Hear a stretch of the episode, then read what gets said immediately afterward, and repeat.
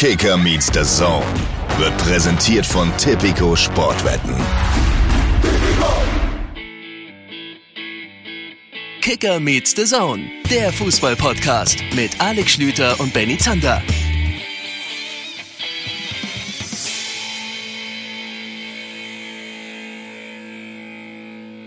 Bonjour, les élèves, um mit den Worten meines geliebten Französischlehrers Monsieur Cousic zu eröffnen. Schön, dass ihr mit dabei seid zu dieser besonderen Folge Kicker meets the Zone. Es ist Montag und die Welt schaut auf Nyon. Zumindest mal die Fußballwelt. Und äh, zumindest mal Benny Zander und Alex Schlüter. Wir schauen auf diesen Ort, den man immer gerne mit äh, dieser äh, Stadt wo Olympique spielt, verwechselt, aber nein, viel wichtiger ist in diesen Momenten Nyon und ihr habt genauso wenig Ahnung von dieser Stadt wie ich. Aber dafür haben wir ja Benny Zander. Schönen guten Tag. Schönen guten Tag, Fremdenführer Zander hier. Und äh, ich möchte euch ein kleines bisschen näher bringen, was es mit dieser fantastischen Stadt Nyon denn so auf sich hat. Wie wir alle wissen, hoffentlich wisst ihr es auch, das Stadtwappen von Nyon links rot, rechts blau. Und darauf war, wie könnte es anders sein? Und passenderweise darf ich das dann hier auch vermelden: ein Fisch. Das ist das Stadtwappen von Nyon. Äh, eine Stadt mit, äh, zumindest war das Stand Dezember 2020, um die 22.000 Einwohnern, verteilt auf eine Quadratkilometerfläche von 6,8. Äh, was habe ich mir noch rausgeschnitten? Jahresmitteltemperatur in Nyon. Nur falls ihr mal vorbeikommt, ist ja da schön, ist ja direkt am Genfer See gelegen, am Nordwestufer.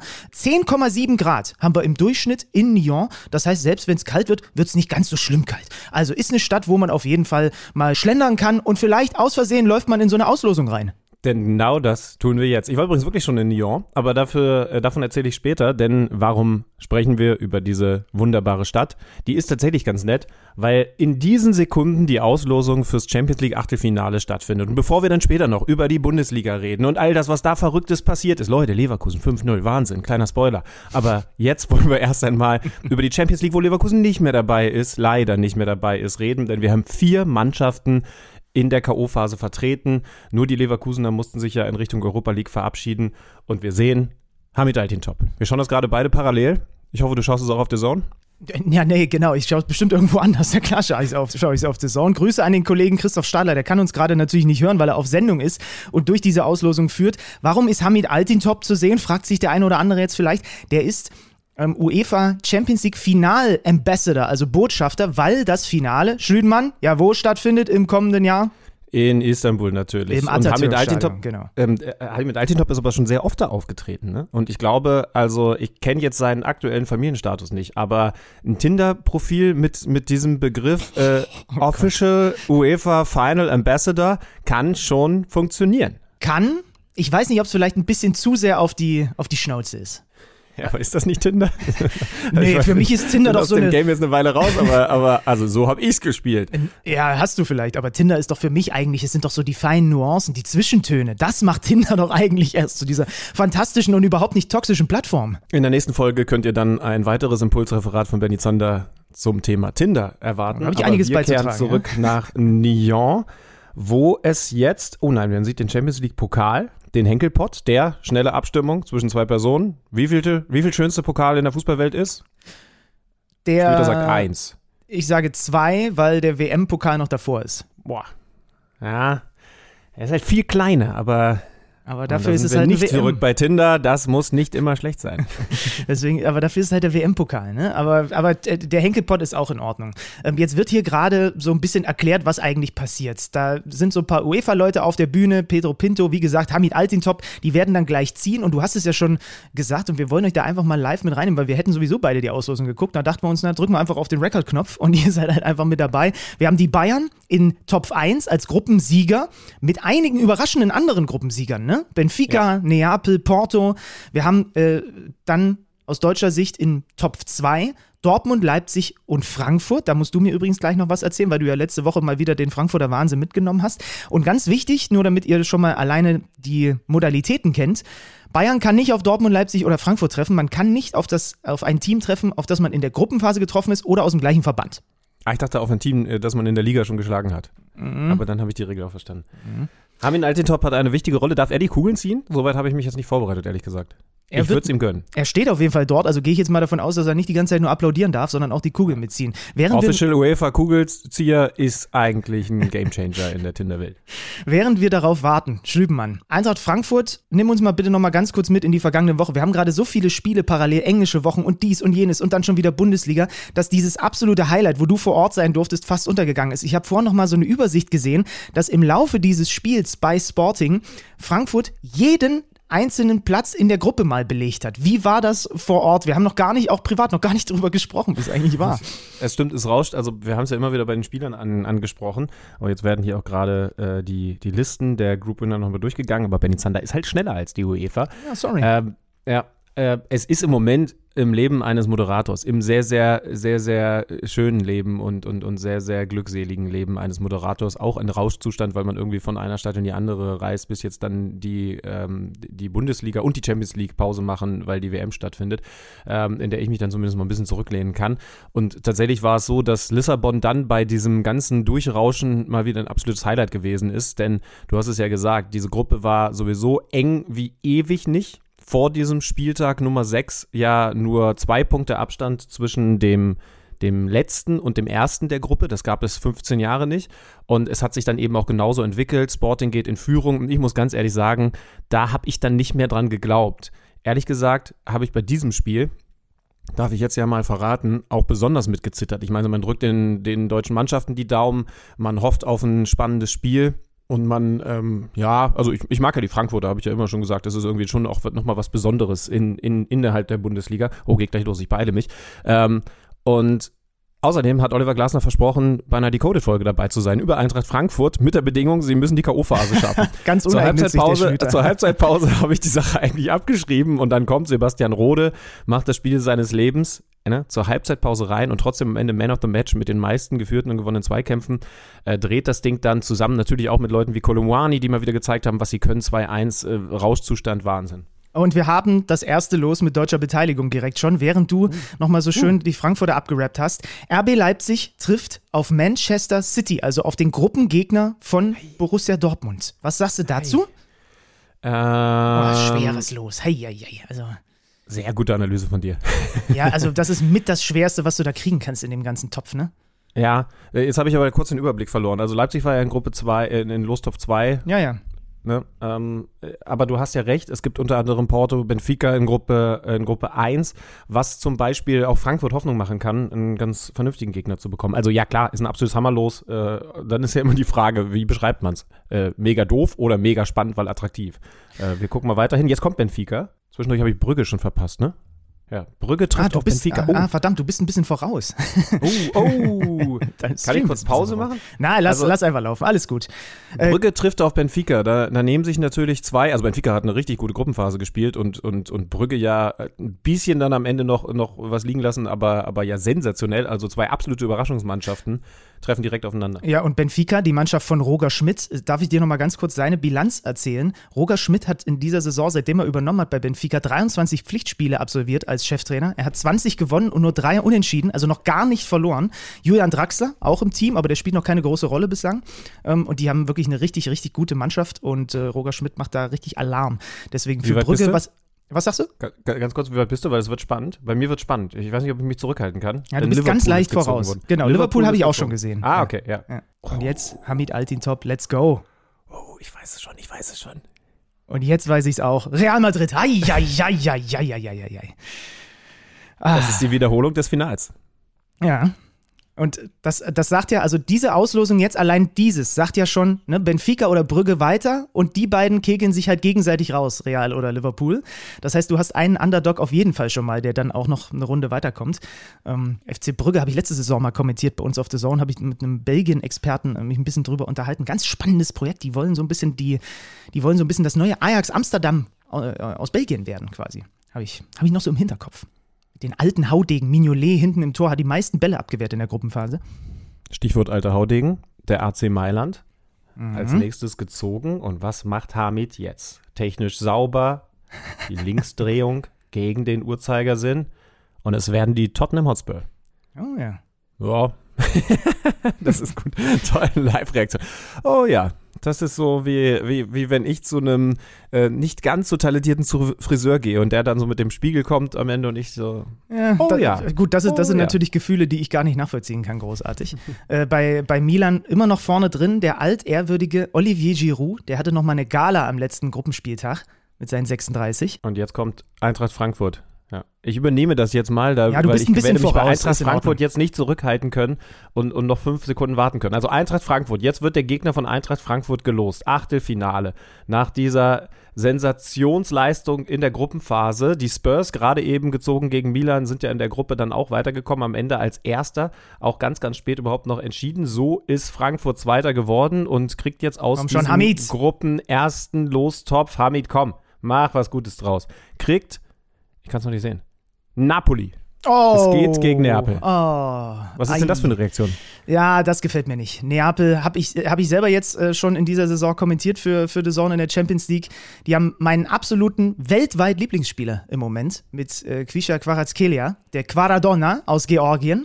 Acht Tore, zehn Vorlagen in 17 Pflichtspielen. In der Gruppenphase Nummer drei bei den Torschüssen, Nummer fünf bei den Dribblings. Die sind Tab äh, Tabellenführer in der Serie A. Kein Team in der Gruppenphase hat mehr Tore geschossen. Das ist tough für Frankfurt. Und es geht direkt weiter. Borussia Dortmund. Das ist schon krass, wenn vier deutsche Mannschaften dabei sind. Ne? Man, man hat jetzt nur noch die Bayern nicht gezogen. Die können es jetzt nicht werden. Was haben wir denn noch genau, deswegen sind wir, Es können Porto und Chelsea werden. Ja. Porto Genau. oder Chelsea. Für Borussia Dortmund. Chelsea wäre, wäre natürlich äh, das dickere Los. Damit komm.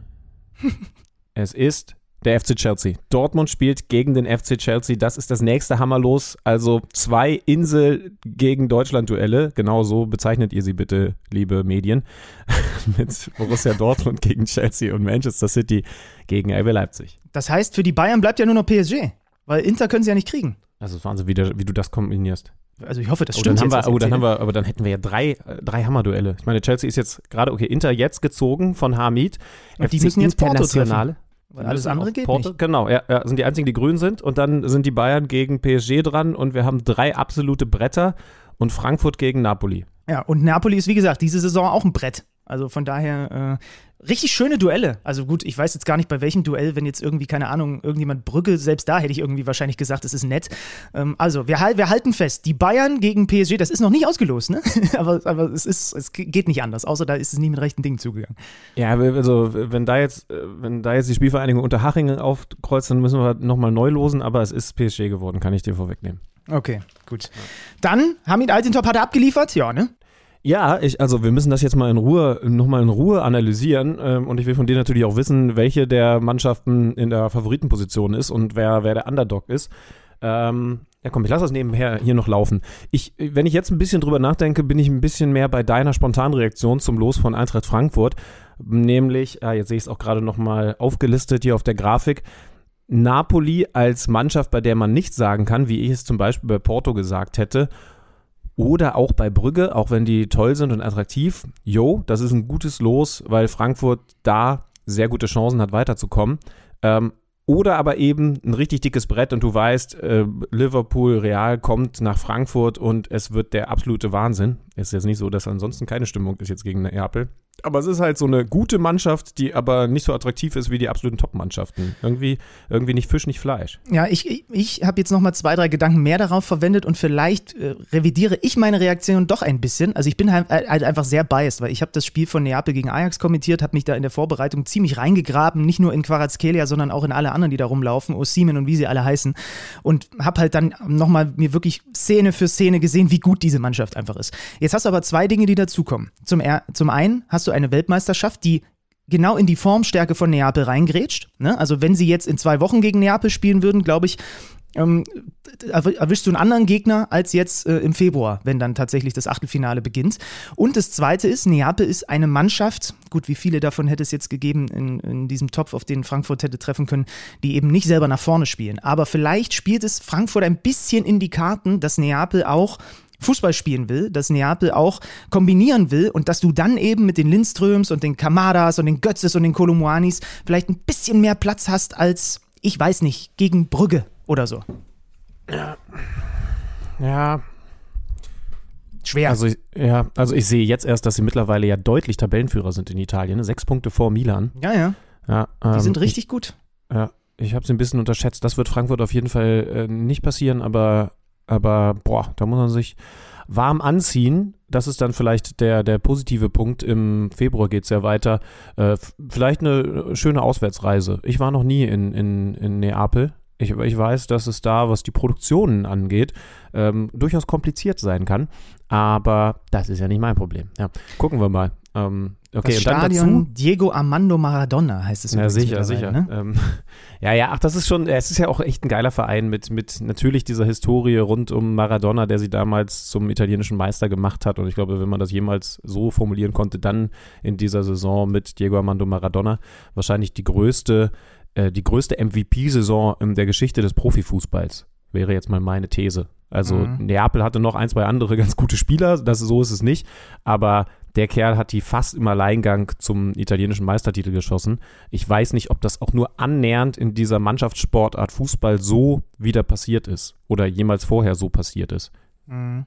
Ich weiß gar nicht, wann, wann, wann mal, also wann war die klarste MVP-Saison in der Bundesliga? Oh, das fällt, ist schwer. Fällt dir, fällt dir, ich meine, ja, so Lewandowski, Lewandowski macht 40 Tore, ist natürlich auch erstmal ein Brett, aber, aber dass einer so Vielleicht muss man, vielleicht darf man da gar nicht bei den Top-Mannschaften suchen, weil die haben ja immer viele gute Spieler. Vielleicht muss man dann eher, eher so ab Bremen und, und Stuttgart und so an so anfangen. Aber selbst da, ne, es ist schon. Also, also Ballack hatte mal für Leverkusen eine, eine fantastische Saison, wo er, wo er, glaube ich, sogar fast Torschützenkönig geworden ist. Mario Basler hatte mal seine Torschützenkönig-Saison bei, bei Werder Bremen. Ihr seid du musst am Ende schon auch einen Titel gewinnen, ne? finde ich. Ja, ja, genau. Aber wann, also wann ist wirklich mal, also was war die klarste MVP-Saison für diejenigen, die sich mit dem US-Sport nicht ganz so auskennen wie Benny Sander? Also wann war mal jemand so klar wertvollster Spieler seines Teams wie Maradona oder zumindest vergleichbar wie Maradona damals bei, bei Neapel. Ich komme jetzt erstmal auf keinen, aber, aber ihr seid ja auch schlauer als wir, das ist ja das Gute. Hashtag ja, Podcast. Das ist der einzige Podcast, der von dümmeren Menschen gemacht wird, als die, die ihn hören. Das ist tatsächlich oh, da, unser großer Da wäre ich jetzt nicht sicher, aber. Ja, okay, gut. Äh, komm, wir gehen die vier Duelle jetzt nochmal durch. PSG gegen, äh, gegen den FC Bayern. Ich habe PSG einmal gesehen, ähm, weil ich sie kommentiert habe, gegen Benfica. Da haben sie, haben sie mich nicht überzeugt. Da ist sehr viel im Argen so mit Mbappé und Neymar und wie sie nicht alle heißen. Was, was sagt dir dein Bauchgefühl? Ich sage, die Bayern kriegen das gegen diese Startruppe trotzdem hin, auch auch wenn da Messi und Neymar und Co. rumlaufen, dass sie weiterkommen. Hat natürlich auch ein bisschen Revenge-Charakter, aber ja, glaube ich, glaube ich schon. Ähm, ich finde den Aspekt, äh, sie kommen aus der WM raus, einerseits interessant, andererseits aber glaube ich für die Ligen interessanter. Ich habe das jetzt erst gecheckt, dass die Bundesliga die längste Pause hat. Ne? Andere, also du hast in England ja den Boxing Day. Wie verrückt ist das denn? Also direkt nach der WM geht es dann auch schon ja. wieder los. Ich habe das jetzt ehrlich gesagt zum ersten Mal so richtig wahrgenommen, dass die Bundesliga da in, in dieser immer noch stressigen Zeit noch eine Luxussituation hat, weil es eben diese drei Wochen Pause sind. Ich glaube, drei sind es ja. Also, also Wahnsinn. Ähm, was natürlich dann auch wieder mit einberechnet werden muss. Die englischen Vereine, die werden zwar bei der WM, das ist ja eine These, vielleicht die besseren Spieler beisteuern können, weil sie, weil sie bislang noch gar nicht so viele Spiele gehabt haben, dass die Spieler da völlig drüber hinreisen, wie das ansonsten bei Weltmeisterschaften in der Sommerpause nach so einer langen Premier League plus äh, Pflichtspiele, Champions League also und so weiter Saison ist.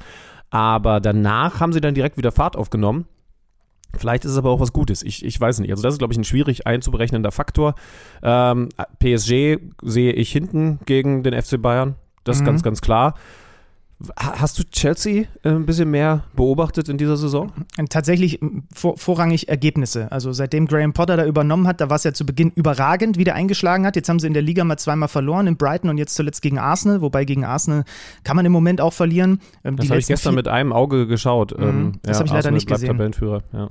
Die letzten vier Gruppenspiele haben sie allesamt gewonnen, also auch zweimal Milan geschlagen. Ähm, ich, ich muss sagen, da habe ich natürlich noch den frischen Eindruck vom vergangenen Mittwoch, als ich mit den Dortmundern ja für die Sonne in Kopenhagen gewesen bin. Gut, das war ein Spiel, da ging es um nicht mehr viel, ne? aber das war wieder so ein Spiel, ich meine, wie oft haben wir mit Matthias Dersch oder auch wir beide schon darüber geredet, dass man bei den Dortmundern halt einfach nie so genau weiß, was man bekommt. Also gegen Kopenhagen war es ein sportlich nicht relevantes Spiel. Da hat es Edin Terzic vorne mal wieder mit einer Doppelspitze versucht, ähm, hat mal Modest und Malen zusammen losgelassen. Das hat überhaupt gar nicht funktioniert.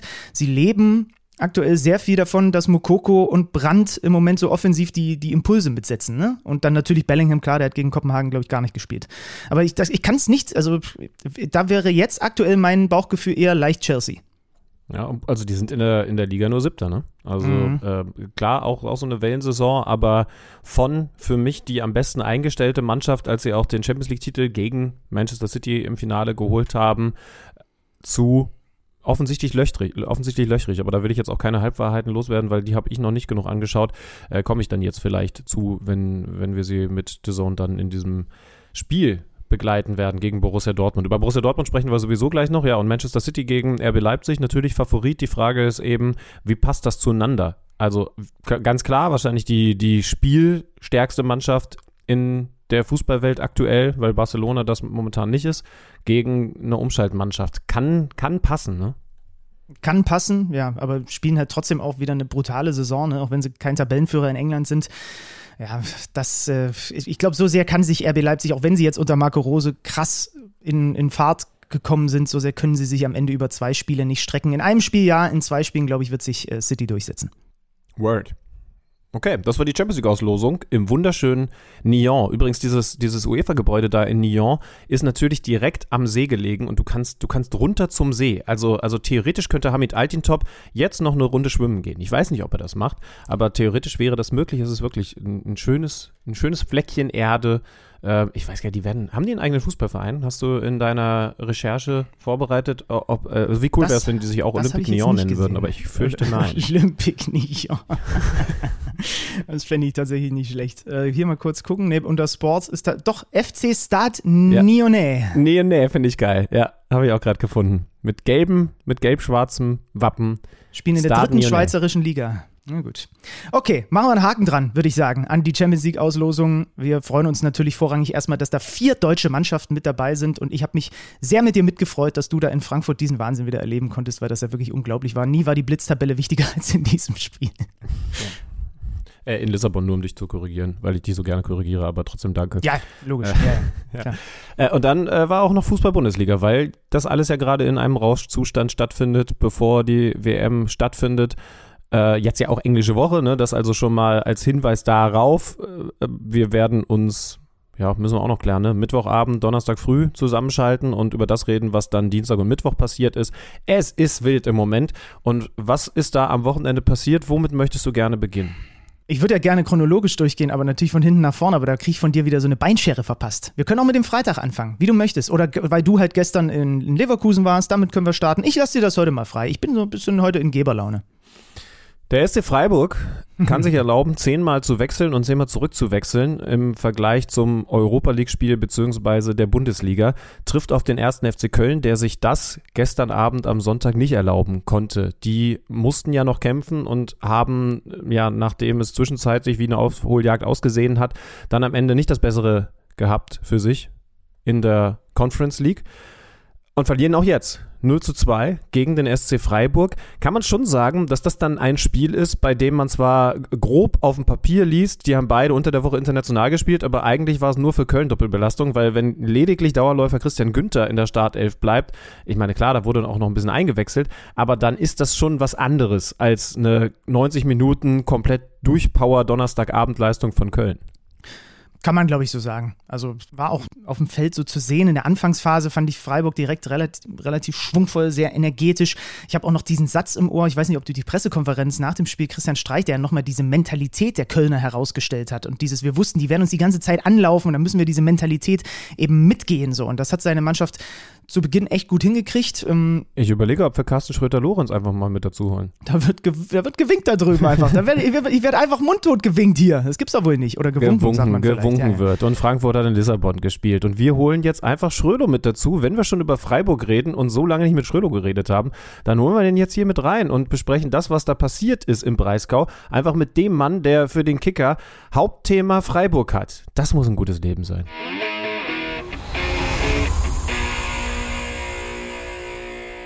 Und hier ist der Mann mit dem fantastischen Leben, weil er über Freiburg reden darf und unter, unter leben darf. Schröder, das ist schon richtig, ne? Du bist weiterhin als Breisgauer zu bezeichnen. Schönen guten Tag. Ja, als, als, als Gastpreisgauer. Schönen guten Tag in die Runde. Gastpreisgauer, würde ich sagen. Hat man Ja, dich gut willkommen das- geheißen da, ja, hoffe ich. Von Beginn an. Ja, also ich habe dort immer eine gute Zeit äh, und bin dort sehr gerne, aber ich fahre ja dann auch immer dann ja, mit dem Zug fast drei Stunden auch wieder nach Hause. Aber äh, es ist immer schön dort. Okay. Nach Freiburg zu kommen, hat schon was Schönes, aber es macht uns jetzt das Gespräch etwas leichter, weil man schon raushören kann, dass dein, dass dein Dialekt nicht ganz so in die Region passt. Wir mögen den Dialekt, aber zum, zum Podcasten. Was meinst du? Was meinst Wir waren gerade schon bei, beim, beim Spiel am, am gestrigen Sonntag. Äh, Freiburg gegen, gegen Köln. Ich habe schon erzählt, dass es eine Menge, Menge Startelfwechsel gegeben hat im Vergleich zum natürlich auch nicht mehr ganz so wichtigen Europa League-Spiel am Donnerstag. Und dann gewinnen sie dieses Spiel 2 zu 0, Schrölo, weil? Weil sie, und jetzt Achtung, äh, habe ich mich vom Kollegen Steffen Baumgart inspirieren lassen, ein sehr gutes Springpferd sind, das eben genau so hoch springt, wie es muss. und das Hindernis überquert. Ich habe ähm, gerade schon, bevor wir bei dir durchgeklingelt haben, äh, herausgestellt, dass Christian Streich ja nach dem Spiel eigentlich gesagt hat, etwas, wo man in Dortmund direkt äh, Schluck aufbekommt. Er hat so viel das Wort Mentalität in den Mund genommen ne? und hat gesagt, wir müssen gegen diese Kölner, mhm. diese Mentalität mitgehen. Wie ist das der Mannschaft gelungen und vor allen Dingen, also warum ist Freiburg eigentlich generell offensichtlich in der Lage, in dieser Saison bei allen die Mentalität mitzugehen und so reif, dass sie so gut wie nie verlieren, sondern dass sie dann irgendwie konstant trotz dieser Belastung ihre Siege einfahren? Bumm, also jetzt hast du mich natürlich, äh, hast du mir eine lange Frage gestellt, jetzt kannst du dich äh, warm anziehen. Jetzt kommt eine lange Antwort. Ähm, nein, also ja, das war jetzt wieder exemplarisches Spiel, äh, was, was so bitte alle, fast alle Stärken abbildet. Also Christian Streich hat eben gesagt, er hat so viel Respekt vor Köln, bessere, besser in Sachen Mentalität kann man nicht sein, aber wir müssen gleich gut sein. Und wenn wir dann auch noch spielerisch ganz gut sind, dann können wir gewinnen. Und genauso äh, war es. Also sie haben halt einfach wieder äh, den, den Zugang zum Spiel gefunden. Sie sind, sie sind griffig, sie sind sauber in ihren Abläufen. Sie lassen sich auch von einem, wie gesagt, sehr vielleicht motivierten und aggressiven Gegner nicht den Schneid abkaufen, wobei man sagen muss, dass eben der erste FC Köln für seine Verhältnisse ja dann schon sich hat anmerken lassen, dass sie nicht die, die allerfrischesten sind, sowohl geistig als auch körperlich. Ja, und dann äh, haben sie im Moment einfach auch, wenn man reibt sich vielleicht an mancherorts noch die Augen, aber einfach auch die, die individuelle und kollektive Qualität, sehr, sehr viele Mannschaften zu schlagen, weil sie es sehr oft schaffen, äh, hinten zu Null zu spielen. Achtmal in der Liga, das ist Topwert. Dreimal in der Europa League noch dazu. Und vorne dann äh, viele verschiedene Spieler haben, aber auch mal wieder einen klaren Tor, äh, Torjäger mit Michael Gregoritsch, neun Saisontreffer jetzt, die dann die nötigen Tore machen, um jetzt dreimal in Serie in der Liga 2-0 zu gewinnen und auch andere Spiele schon äh, in der Saison, manchmal mit einem Tor, äh, manchmal mit zwei, für sich zu entscheiden. Ähm, ja, und das ist einfach eine Top-Mischung. Und wenn man jetzt nochmal darauf kommt, können wir gleich nochmal äh, drüber reden. Der Hauptgrund ist einfach diese eingespielte tolle Mannschaft, die letztes Jahr schon so überzeugt hat, Platz 6 und Pokalfinale, wurde mit wirklich absolut herausragenden Sommerzugängen nochmal so verstärkt, dass es schon fast klingt ein bisschen übertrieben, aber die logische Weiterentwicklung ist, dass sie jetzt da noch ein bisschen besser dastehen als letzte Saison. Eine dieser mm, neuen Ergänzungen im Sommer ist eben Michael Gregoritsch über diesen Trade mit Demirovic und Augsburg gekommen.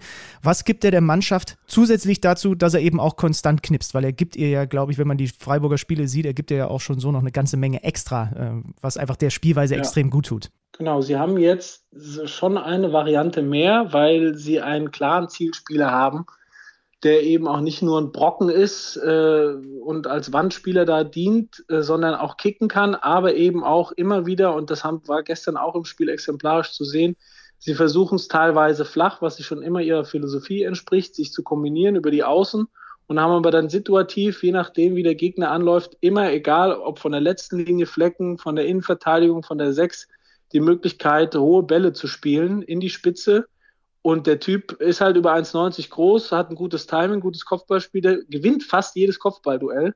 Äh, und, und da muss man mal wirklich im Detail drauf achten, gerade gestern, äh, wie zielgerichtet der die Dinge auch in den Lauf der Mitspieler rechts und links ähm, weiterleitet oder ablegt. Das, äh, da muss man schon den Hut davor ziehen. Also das Kopfballspiel ist nicht nur im Ab, äh, Abschluss herausragend, sondern eben auch in diesem Verlängern oder Ablegen.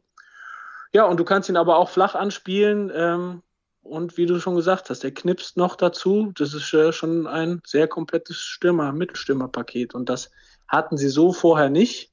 Bei allem Respekt vor, vor Nils Petersen, der jetzt äh, in Karabach mal seinen ersten Saisontreffer hatte. Das wird ihm sicher Auftrieb geben. Ähm, ja, ist er das, ist er das nicht mehr und war es selbst zu Top-Zeiten jetzt nicht in dieser in dieser Güte, wie es jetzt Gregoritsch ist, was jetzt dieses, dieses äh, Ablegen und äh, Kopfballduelle gewinnen angeht, das kann er schon und das konnte er früher auch nochmal besser, aber da haben sie mit Gregoritsch einfach ein absolutes Upgrade jetzt. Man muss ja nochmal festhalten, dass sie eben nicht nur in der Liga brillant spielen und tolle Ergebnisse einfahren, sondern eben in der Europa League auch souverän weitergekommen sind, sodass dieses letzte Spiel eben jetzt auch nicht mehr so wichtig gewesen ist. Ähm, Sag mal, habe ich richtig gesehen, dass Christian Streich Tränen in den Augen hatte oder ist das eine Überinterpretation, weil ihm vielleicht auch einfach nur irgendwas ins Auge geflogen ist? Ich habe die Bilder nach dem Spiel gesehen und war fast ein bisschen verwundert, weil wir ja immer mhm. sagen, naja, Freiburg spielt so runter und dann gewinnen sie halt das nächste Spiel 2 zu 0. Da war ja offensichtlich mehr drin. Ja, also das ist jetzt Raum für Spekulation, weil er halt einmal äh, bei The Zone bei euch gesagt hat, das war der Wind äh, und du hast ihm aber angemerkt, er hatte keinen Bock, dann hat er die äh, darauf jetzt irgendwie näher einzugehen und dann hat er in der Pressekonferenz nochmal die Frage gekriegt und gesagt, ah, wenn irgendwas bei ihm wird quasi ja sowieso immer alles beäugt und dann, wenn irgendwas ist, heißt immer, er ist so emotional und hat dann eigentlich relativ lustig erzählt und das stimmt auch. Er wird ja schon fast nur noch dastehen und einmal links den Arm heben, einmal rechts äh, die Leute, die ihn noch aus A-Jugendzeiten kennen, wissen, wie es war, als er noch so richtig emotional war. Ich glaube aber, klar, ich kann nicht in ihn reinschauen, dass es schon auch noch ein Stück Rührung mit dabei war. Wahrscheinlich war es irgendwie der Wind und die Augen vielleicht auch ein bisschen angegriffen jetzt von 90 Minuten Coaching da im, im Herbst, im Spätherbst. Ähm, aber ich glaube, er hat dann schon auch gesehen, wow, also wir ziehen hier durch, wir, wir gewinnen ein Spiel, wo man sagen muss, auch im Vorfeld ist es in dieser Saison der realistische Anspruch gewesen von dieser Freiburger Mannschaft, bei allem Respekt vor Köln, Heimspiel gegen Köln eigentlich schon fast gewinnen zu müssen. Und das haben sie souverän wieder geschafft. Die haben 27 Punkte, mehr hatten sie noch nie. Ähm, selbst diese legendäre Finke-Mannschaft 1995, die am Ende Dritter wurde, hatte zu dem Zeitpunkt äh, weniger Punkte, 23. Also es läuft einfach so gut wie noch nie. Und da hat er, glaube ich, schon gedacht, boah, das ist jetzt schon richtig stark, zumal jetzt halt noch Leipzig und Union kommen und äh, du aber jetzt schon ja, eine herausragende Bilanz vor der WM-Pause hast. Wer weiß, vielleicht erleben wir dann im Mai auch ein paar Tränen in den Augen von Carsten Schröder-Lorenz, wenn er sich dann Champions League-Kicker-Reporter äh, schimpfen darf. Denn äh, die Freiburger haben ja es hingekriegt, sehr souverän in der Europa League äh, sich zu präsentieren. Die müssen gar nicht in dieses Playoff. Das wurde übrigens vorhin auch ausgelost, Schlümann. Das können wir an dieser Stelle auch nochmal sagen. Union spielt gegen Ajax und äh, Leverkusen spielt gegen Monaco. Und die Freiburger gucken dann mal, wer durch das Playoff-Nadelöhr durchkommt. Und vielleicht ist Carsten Schröder-Lorenz in der kommenden Saison dann häufiger hier mal und dann spielen wir dir die Champions League-Hymne ein. Dir? Ja, das klingt gut, auf jeden Fall. oh, da, da, da kommt ja, der Breisgauer also wenn, wenn, in ihm nochmal durch, ne? Da, da kommt der, der nüchterne Breisgauer. Genau.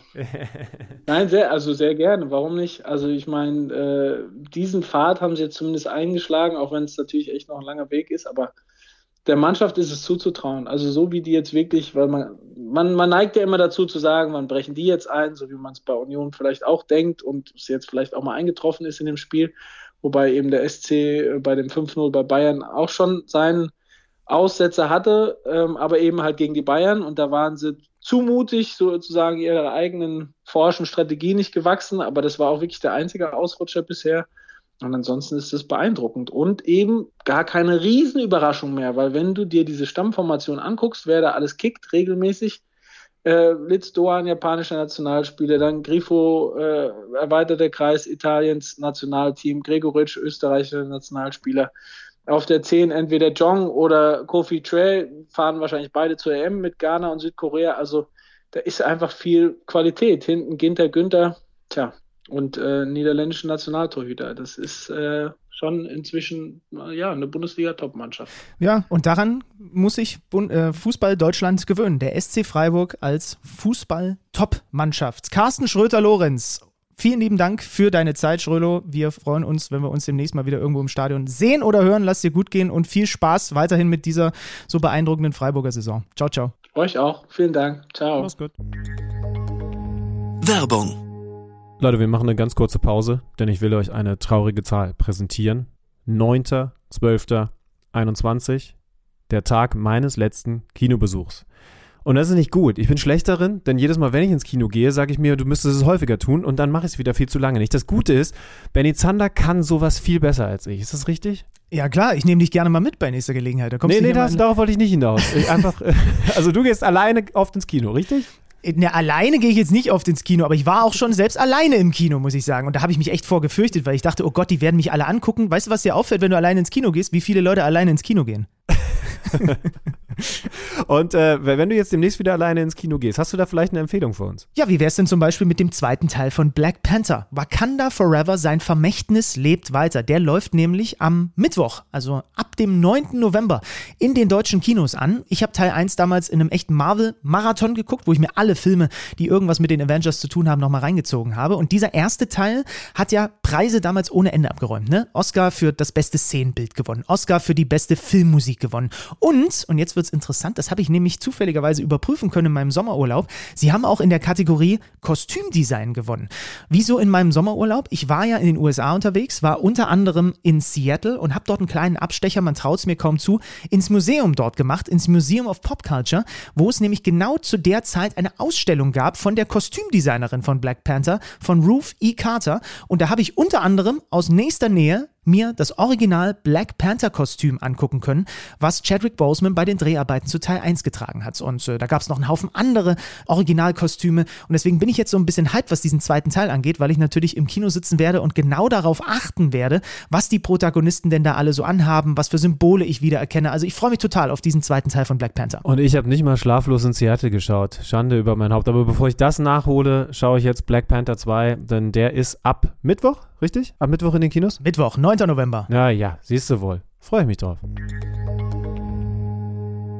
Jetzt haben wir ausführlich über den SC Freiburg gesprochen. Vielleicht auch noch mal ein, zwei Sätze zum Gegner, der gestern verloren hat mit 0 zu 2 zum ersten FC Köln.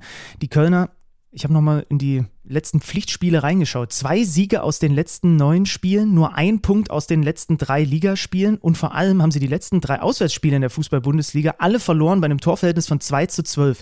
Kann man über den FC sagen, gerade auch so ein bisschen ne, mit, dem, mit der Personallage beim Team von Steffen Baumgart, dass die einfach die Dreifachbelastung mit diesem Kader nicht gut haben abfedern können? Ja, was aber auch nur normal ist. Ne? Ja, ja, aber klar. Ich finde, ich, ich, ich finde auch, äh, der erste FC Köln ist gerade das gerupfteste Team in der Liga aufgrund dieser, dieser Mehrfachbelastung. Und ich glaube, der erste FC Köln ist, also mal gucken, wie jetzt die letzten beiden Spiele sind, aber ich glaube, der erste FC Köln ist auch die Mannschaft, die, die am meisten Richtung Pause schielt. Ja, haben jetzt nochmal Leverkusen äh, übermorgen am Mittwochabend und dann das letzte Spiel vor der Weltmeisterschaft ist in Berlin bei der Berliner Hertha. Das sind die nächsten Aufgaben vom ersten FC Köln. Und dann machen wir weiter. Sonntag gab es das Spiel zum Abschluss des Spieltags und davor war Alexander Schlüter mal wieder am Bayerkreuz unterwegs, wie man so schön sagt, wo wir ja auch schon das eine oder andere Mal Podcast aufgezeigt haben. Bayern für Leverkusen gegen den ersten FC Union Berlin und mal wieder ein Ergebnis, was so einfach nicht tippbar ist. Nee. Also wirklich, was ist denn da los? Also äh, 5-0 für Bayer Leverkusen und was war mit Union oder was war mit Leverkusen? Erzähl, erzähl einfach generell, wie das Spiel gelaufen ist, mit welcher Seite auch immer du beginnen willst. Ja, das Verrückte an diesem Spiel ist, das Ergebnis ist völlig kurios, aber der Spielverlauf erklärt es doch relativ emotionslos nachvollziehbar. Weißt du, was ich meine? Also noch nicht ganz. Steht, es steht zur Halbzeit 0 zu 0. Ich äh, hole vielleicht einen Tick mehr noch aus, weil es ja wirklich ein, ein, wichtiges Spiel für, für mindestens mal Leverkusen und da müssen wir noch drüber diskutieren, eventuell auch für Union Berlin gewesen ist. Leverkusen ähm, mit weiterhin Neutrainer Xabi Alonso in der Dreierkette, wie man es zuletzt kannte, aber ohne Jonathan Tah. Zum ersten Mal in einem Pflichtspiel in dieser Saison draußen. Kosundu, Tapsoba, Hinkapier, die Dreierkette bei Leverkusen. Bakker, über den es ja auch Gerüchte, um den es Gerüchte gibt und Frimpong auf den Außen. Das war aber natürlich, auch wenn, auch wenn Xabi Alonso es einfach relativ nüchtern begründet hat mit, der braucht auch mal eine Pause, schon was Besonderes, dass Jonathan Tah erstmals draußen gewesen ist, ist dann in der 69. Minute eingewechselt worden, aber das war schon mal special. Der Rest eigentlich so, wie man es kennt. Zuletzt ja auch schon ohne Schick und dieses Mal Schick gar nicht im Kader, weil ich glaube, Adduktorenprobleme sind es dann gewesen, die ihn nicht mal auf der Bank haben Platz nehmen lassen können sollten werden. Diaby, Loschek vorne und, und Amiri Demirbay dahinter. Das war in der ersten Halbzeit verdammt zäh. Und da musste man dann auch ganz klar die Analyse treffen, Leverkusen will, Union braucht nicht viel mehr fürs Spiel zu tun, aber war mit den Offensivbemühungen von Leverkusen in den ersten 45 Minuten alles andere als überfordert.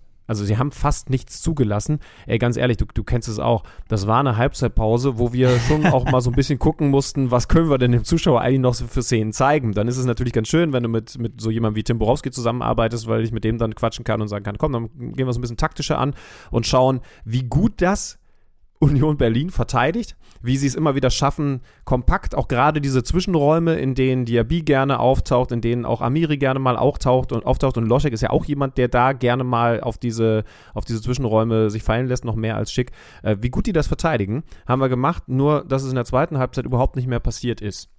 Also 0 zu 0 Pausenstand. Ja, lass mich noch ganz kurz, weil das so schön das illustriert, was du sagst. Ich habe nur mal geguckt, weil es mich interessiert hat. Expected Goals Wert nach den ersten 45 Minuten Schlütenmann. Hast du, zu, hast du ihn gesehen? Sonst rat mal kurz. Nee, nee.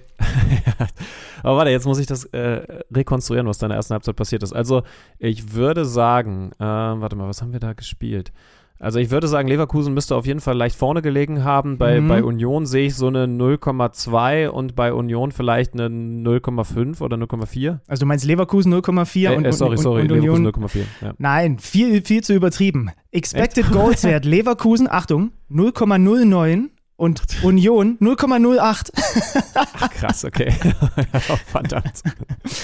Also das fand ja. ich irgendwie sehr schön. Dann mach weiter mit Halbzeit 2, da gibt es ein bisschen mehr zu besprechen. Ja, und zwar direkt nach einer Minute Standardsituation und dann trifft Andrich, der sich im direkten Duell gegen seinen, wenn man das so formulieren will, Nachfolger bei Union auf der Position durchsetzt, nämlich gegen Rani Kedira.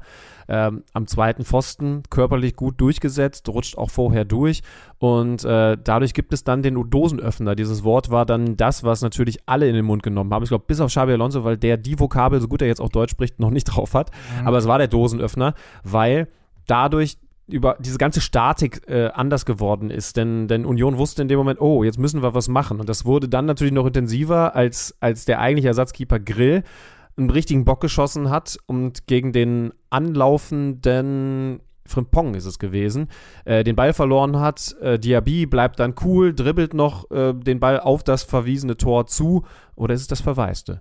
Auf jeden Fall hat er äh, sehr, sehr cool abgeschlossen und zum, zum 2 zu 0 getroffen. Das heißt also, wir halten fest, Standardsituation plus großer Patzer vom Keeper und du führst dann auf einmal 2 zu 0, nachdem du diesen Expected Goals Wert von nicht mal 0,1 in der ersten Halbzeit erzielt hast.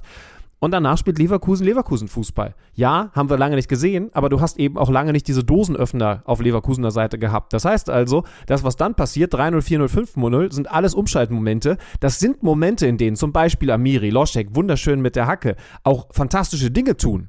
Das wussten wir aber ja auch, dass das im Kader steckt.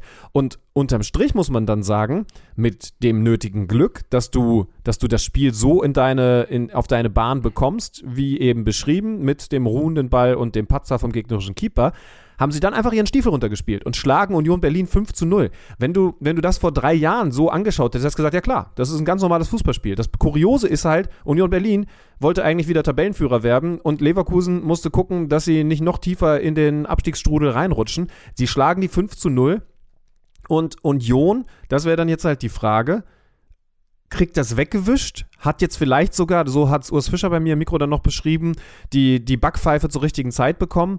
Oder, oder muss auch tatsächlich tiefer in die Analyse gehen, um zu gucken, dass das in letzter Zeit, Beispiel Becker und Jordan, beide nicht mehr in gut in Form im Moment, dass das eben äh, nicht so läuft und man eben hinkriegt, dass es wieder besser wird. Ich glaube, sie kriegen es weggewischt, aber klar kann man diese Dinge, die du da ansprichst, dass zum Beispiel eben die Effizienz dem, dem Sturmduo so ein bisschen abhandengekommen ist, das kann man halt nicht wegwischen. Ne? Und äh, sie haben zum Beispiel gegen Gladbach, haben wir ja letztens erst drüber gesprochen, auch kein, kein überragendes Spiel äh, gemacht, sondern dann eben hinten raus so mit so einer Schwungphase das Ding noch gedreht. So. Aber das ist jetzt so die große Frage und da ist es natürlich perfekt für uns als neutrale Beobachter, dass Union jetzt zu Hause gegen wen spielt? Gegen den FC Augsburg. Denn wenn einer Union Berlin jetzt nochmal so richtig test, antestet, was so die Stand Standfestigkeit angeht, dann ist es die Mannschaft von Enrico Maaßen. Das muss man ich schon sage sagen. Dir, ich sage dir ganz ehrlich, das wird das krasseste Kampfspiel, das es bislang gegeben hat. Ich hoffe, das ist jetzt kein zu militärischer Begriff, aber ihr wisst, was ich meine. Das ist das krasseste Kampfspiel, das es in dieser Saison bislang gegeben hat. Augsburg gegen Union, da knallt so viel aufeinander Da bin ich sehr, sehr gespannt. Ähm, also da müsste man auch mal schauen, wie viele Zweikämpfe geführt werden, ob das vielleicht Rekordwert wird oder so ähm, und was dann noch so Kurioses passiert äh, oder, oder, vielleicht auch einfach nur Besonderes. Ähm, das, das wird sehr, sehr spannend, aber, aber lass uns noch kurz über Leverkusen reden. Ähm, sorry, ich habe die Frage Richtung Union gestellt, aber, aber mir ist dann aufgefallen, mit Leverkusen bin ich gar nicht so fertig, denn die Frage ist ja, was macht so ein Spiel aus, aus Leverkusener Sicht jetzt mit Nein. der Mannschaft. Die Na. gehen hoch auf 14.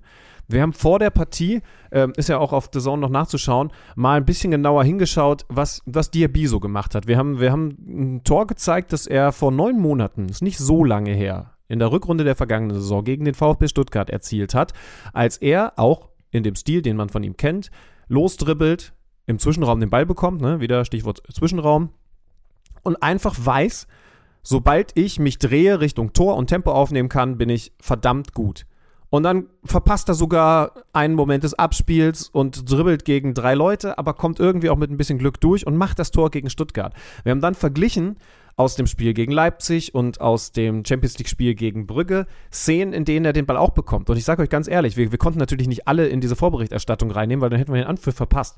Aber ich war selber erstaunt, bei wie vielen Szenen der in diesen Spielen alleine eigentlich Platz hat. Und dasselbe hätte machen können wie bei dieser Szene gegen Stuttgart, aber prallen lässt, gar nicht dran denkt, ins Dribbling zu gehen, sich zu drehen und sofort in die Geschwindigkeit zu kommen, sondern, sondern einfach, äh, einfach gar nicht also so drüber nachdenkt, selbst den Unterschied zu machen und nur, und, und nur dann den Rückpass zu spielen. Das ist schon krass. Wenn das ein, zweimal passiert, meine Güte, dann ist es in dem Moment halt mal so und hat man es falsch eingeschätzt. Aber das war so eklatant, dass man echt sagen muss, das hat auch was mit dem Kopf von Diaby gemacht. Was da in den letzten Wochen passiert ist, hat wirklich wie ein Fremdkörper gewirkt. Und genau der Mann bekommt jetzt natürlich dieses zweite Tor aufgelegt nach dem Patzer und dem guten Anlaufen von Frimpong. Der Mann macht dann noch ein zweites Ding, indem er seine Geschwindigkeit ausnutzt. Ist ja aktuell der am schnellsten gemessene Spieler in der Fußball-Bundesliga. Und alleine der, ich habe die anderen auch angesprochen, aber alleine der könnte natürlich mit so einem Sieg jetzt, mit einem 5 zu 0, wieder dahin finden, wo er war. Nämlich ich bin selbstbewusst, ich tue einfach Dinge, die ich kann. Und wenn das dann vielleicht sogar mal ein Dribbling gegen zwei Leute ist, obwohl links einer frei steht, dann muss ich ja zwei ausdribbeln. Ne? Ich glaube, so musst du ja als Offensivspieler denken. Und dieses Spiel könnte dazu beitragen, dass er da wieder hinkommt. Und ich glaube, Leverkusen braucht unter anderem ihn genau da. Einspruch. Also ja, nicht Einspruch, was den letzten Satz angeht, sondern was deine These angeht. Wir erinnern uns mal zurück, als Xabi Alonso bei Bayern für Leverkusen übernommen hat. Da haben sie das erste Spiel 4 zu 0 und ein bisschen hat mich dieses Unionsspiel jetzt daran erinnert, gegen Schalke gewonnen und haben da auch relativ schnell hintereinander dann Tore gemacht und das Spiel auf ihre Seite geholt und plötzlich lief der Ball wieder und plötzlich haben all diese Dinge funktioniert. Dabei Diaby mit dem 1-0 und zwei Assists und du dachtest so, okay, jetzt nehmen die Fahrt auf, Xabi Alonso und so weiter und so fort. Was passiert als nächstes in der Liga?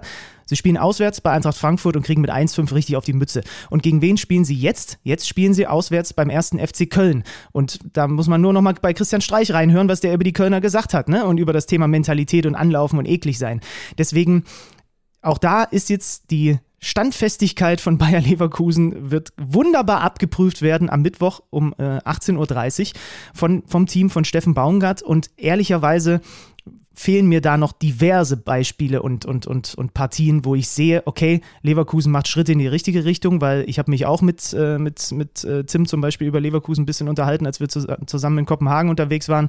Und das war teilweise schon, sehr, auch unter dem neuen Trainer, ne? du hast es ja jetzt auch analysiert, war das wirklich erschreckend, was die da gemacht haben. So, und jetzt hast du bei dem, bei dem 3-0, ne, das ist die, so, ein, so, ein, so ein typischer Leverkusener Konter, wunderbar von Bakker vorgelegt, plötzlich bei dem 4-0 da mit Selbstbewusstsein Amiri, der das Ding vorbereitet, Ballbesitz und dann äh, Logic mit der Hacke auch vorher ganz symptomatisch, dass, dass Leverkusen da mal in der Lage ist, sich plötzlich mit Selbstverständlichkeit aus einem Unioner Pressing rauszuspielen, ne, vor dem 4 zu 0 so. Also all diese Dinge, die ihnen vorher abhandengekommen sind, ich sehe nur noch lange nicht, ich sehe nur noch lange nicht, dass das so fest ist, dass das jetzt gegen Köln direkt den nächsten Sieg zur Folge hat, weil das wäre doch typisch Leverkusen in dieser Saison, dass man jetzt gegen eine Mannschaft, die selber auf den Zahnfleisch geht, aber die halt eklig ist, am Ende trotzdem wieder einen Rückschlag kassiert. Natürlich weiß ich das nicht sicher, aber der, der besondere Unterschied zu anderen Mannschaften ist doch, dass du bei Leverkusen permanent wusstest, was die eigentlich können. Also es war ja zuletzt die Mannschaft, die am meisten unter den Möglichkeiten gespielt hat. Das heißt also, wenn eine Mannschaft mit so einem Sieg wieder zu dem nötigen Selbstbewusstsein kommt, weil sie eben auch so viele Leute haben, die das Ding nicht arbeiten, da wären wir dann wieder bei Union,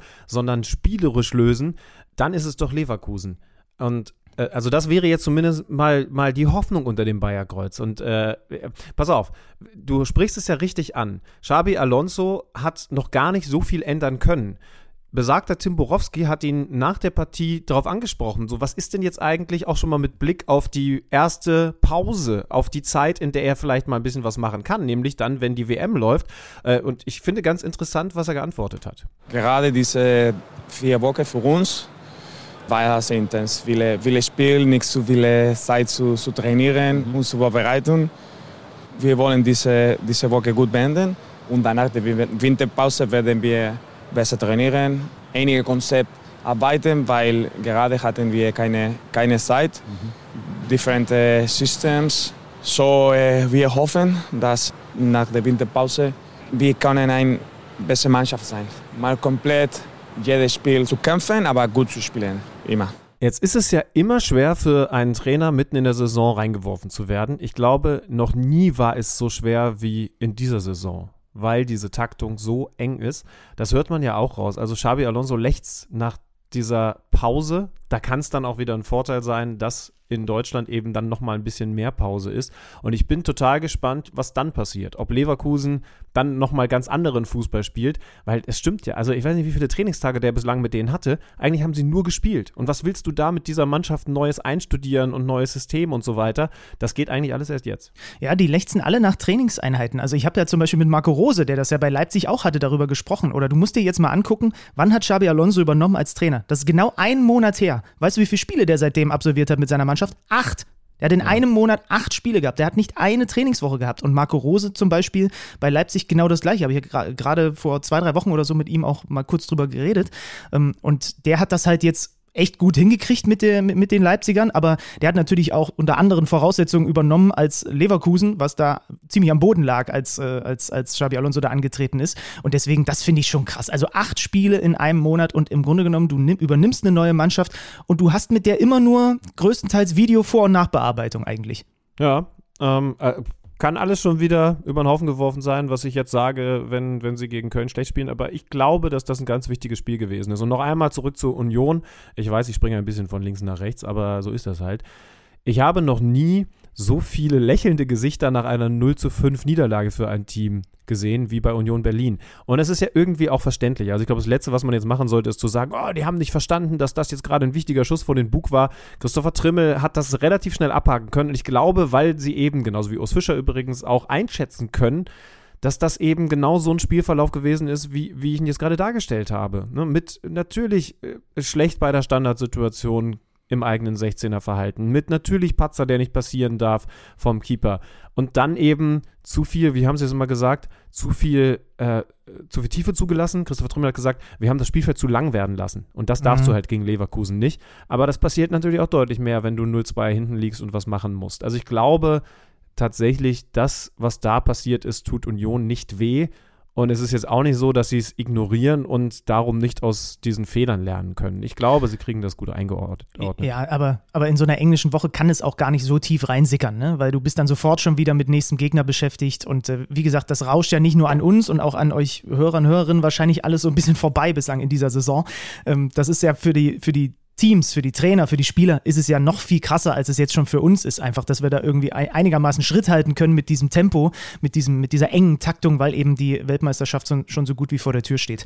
Dann gehen wir in den Samstag rein, würde ich vorschlagen. Machen einen Haken an den Sonntag. Samstag das Abendspiel der SV Werder Bremen gegen den FC Schalke 04. Und wer hätte das gedacht? Eine ganze Nation zittert bei der verletzungsbedingten Auswechslung von Niklas Füllkrug.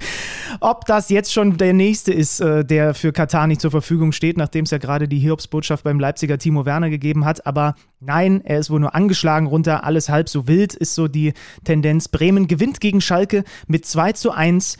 Füllkrug und Duxch machen die Tore. Schalke macht weiß Gott kein schlechtes Spiel, aber verliert es am Ende. Ja, im Gegenteil. Vielleicht sogar das beste Saisonspiel. Äh, definitiv das beste Spiel, seit Thomas Reis da ist. Also bei Werder Bremen ist es schon kurios, dass ein Füllkrug da vorne drin jetzt sogar für viele zum Hoffnungsträger auf der neuner Position der Nationalmannschaft mit Blick auf die WM geworden ist. Und mit Mitchell Weiser jetzt sogar der nächste Kandidat in den Dunstkreis, zumindest mal in den Fan-Diskussionskreis reinkommt. Das ist hochinteressant, Um den ja, ja. Kader angeht. Ne? Also, das, ist doch- also das ist doch schon verrückt. Wer hätte das denn erwartet? Also bei Füllkrug mal ganz im Ernst. Also vor der Saison, na klar, man wusste nicht, dass sich ein Timo Werner jetzt verletzt, aber Füllkrug vor der Saison wäre schon crazy gewesen. Mitchell Weiser als Kandidat für die WM in Katar, come on. Ja. Aber in den letzten Wochen gibt es keinen formstärkeren Außenverteidiger. Er bereitet das, das 1 zu 0 von Füllkrug sensationell vor. Im Moment ist, ist er der Vorbereiter bei, bei Werder Bremen.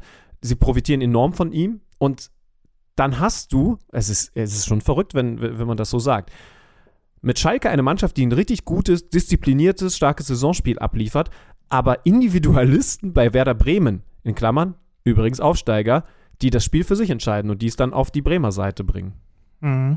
Also dieser Hackentrick von Weiser ne, vorm 1-0 ist natürlich echt krass. Ging schon auch wirklich viel über seine Seite. Der, der Pass hinter die Kette, der hohe Ball zum 2-0 Duxch. Da ist übrigens auch der erste Kontakt von Duxch, wie er den Ball mitnimmt. Eine glatte 1, muss man sagen, und das Ding perfekt ver verwerten kann. Also genau wie du sagst. Einfach individuell hohe Qualität, die du da bei beiden Toren siehst. Und auf der anderen Seite, Schalke kommt zum Beispiel richtig gut rein ins Spiel, hat eine echt gute Anfangsviertelstunde. Ne? Äh, Und auch nachdem sie in Rückstand geraten, dann trifft äh, Simon Terodde da den Pfosten, haben auch in der zweiten Halbzeit sind sie gut drin, haben jetzt wenig so ganz, ganz klare, große Chancen, bis das 2-0 fällt, aber sie sind gut im Spiel so. Aber Bremen reichen dann zwei gnadenlos effizient ausgespielte Dinger. Schalke kam dann in der Nachspielzeit durch Drexler immer noch auf 1-2 ran, hatte sogar das bessere Torschussverhältnis, aber was natürlich auch eine Menge Aussagekraft hat, ist, wenn du dann drauf guckst, dass von den 19 Schüssen, die Schalke abgibt, halt 16 neben den Kasten gehen. Ne? Aber es ist trotzdem am Ende in diesem Spiel, und das hat Thomas Reis ja auch nochmal herausgestellt, als er gesagt hat, nicht die bessere, sondern die glücklichere Mannschaft oder ich würde eher sagen, die effizientere Mannschaft hat gewonnen. Es ist keine Leistung des Absteigers in, der, in, in, in dieser Partie gewesen. Du hast Fortschritte gesehen bei Schalke 04. Und trotzdem bleiben sie letzter. Aber du willst damit sagen, ganz, ich meine, was haben die denn jetzt eigentlich noch in diesen letzten beiden Spielen? Äh, also ganz wichtig, haben wir auch schon gesagt, nicht abreißen lassen. Und dann gilt natürlich für Schalke 04, für Thomas Reis das Gleiche, was für Leverkusen unter anderem, Xabi Alonso gilt. Dann hast du Zeit, überhaupt auch mal Dinge zu verändern. Und wenn du bei Leverkusen gesagt hast, anders als Leipzig lagen die komplett am Boden, dann gilt das ja für Schalke definitiv auch. Das heißt also, irgendwie jetzt, Mainz ist der nächste Gegner, das Ganze dann am, am Mittwochabend. Und Das ist kein gutes Wochen- Zeichen, weil, weil, weil Mainz auswärts deutlich besser als zu Hause ist. Das stimmt. Und dann Saison. hast du die Bayern zu Hause, ne? Am, am Samstag, bevor es dann in die Pause geht. Ja, Also aber- irgendwie, oh, was braucht's da? Reicht ein Punkt? Nee, ne? Eigentlich, eigentlich, eigentlich braucht es drei Punkte aus den, aus den beiden Spielen und das ist dann natürlich schon echt ein Brett, äh, weil ansonsten, ich, ich gucke jetzt nicht durch, also Bochum hat zum Beispiel in Augsburg noch am letzten Spieltag, aber, aber auf jeden Fall den Anschluss nicht verlieren und eigentlich ja nicht den Anschluss zum 17., sondern zum 16. und das sind halt Ja. dann doch schon fünf Punkte. Also ich wage mal die Prognose, wenn, also du musst es hinkriegen, den Abstand bei fünf zu halten und, und oh, bei sechs ist es schon hart, aber, aber es kann halt auch noch schlimmer kommen, wenn, wenn du jetzt, da wird dieses Spiel am Mittwoch wahnsinnig wichtig werden, wenn du, wenn du jetzt gegen Mainz, gegen die auswärtsstarken Mainzer tatsächlich was liegen lässt, das Ding verlierst, weil dann gehst du tatsächlich als de facto Tabellenletzter ins letzte Spiel gegen die Bayern und dann kannst du abreißen lassen und dann wird es auch für Thomas Reis natürlich ganz hart.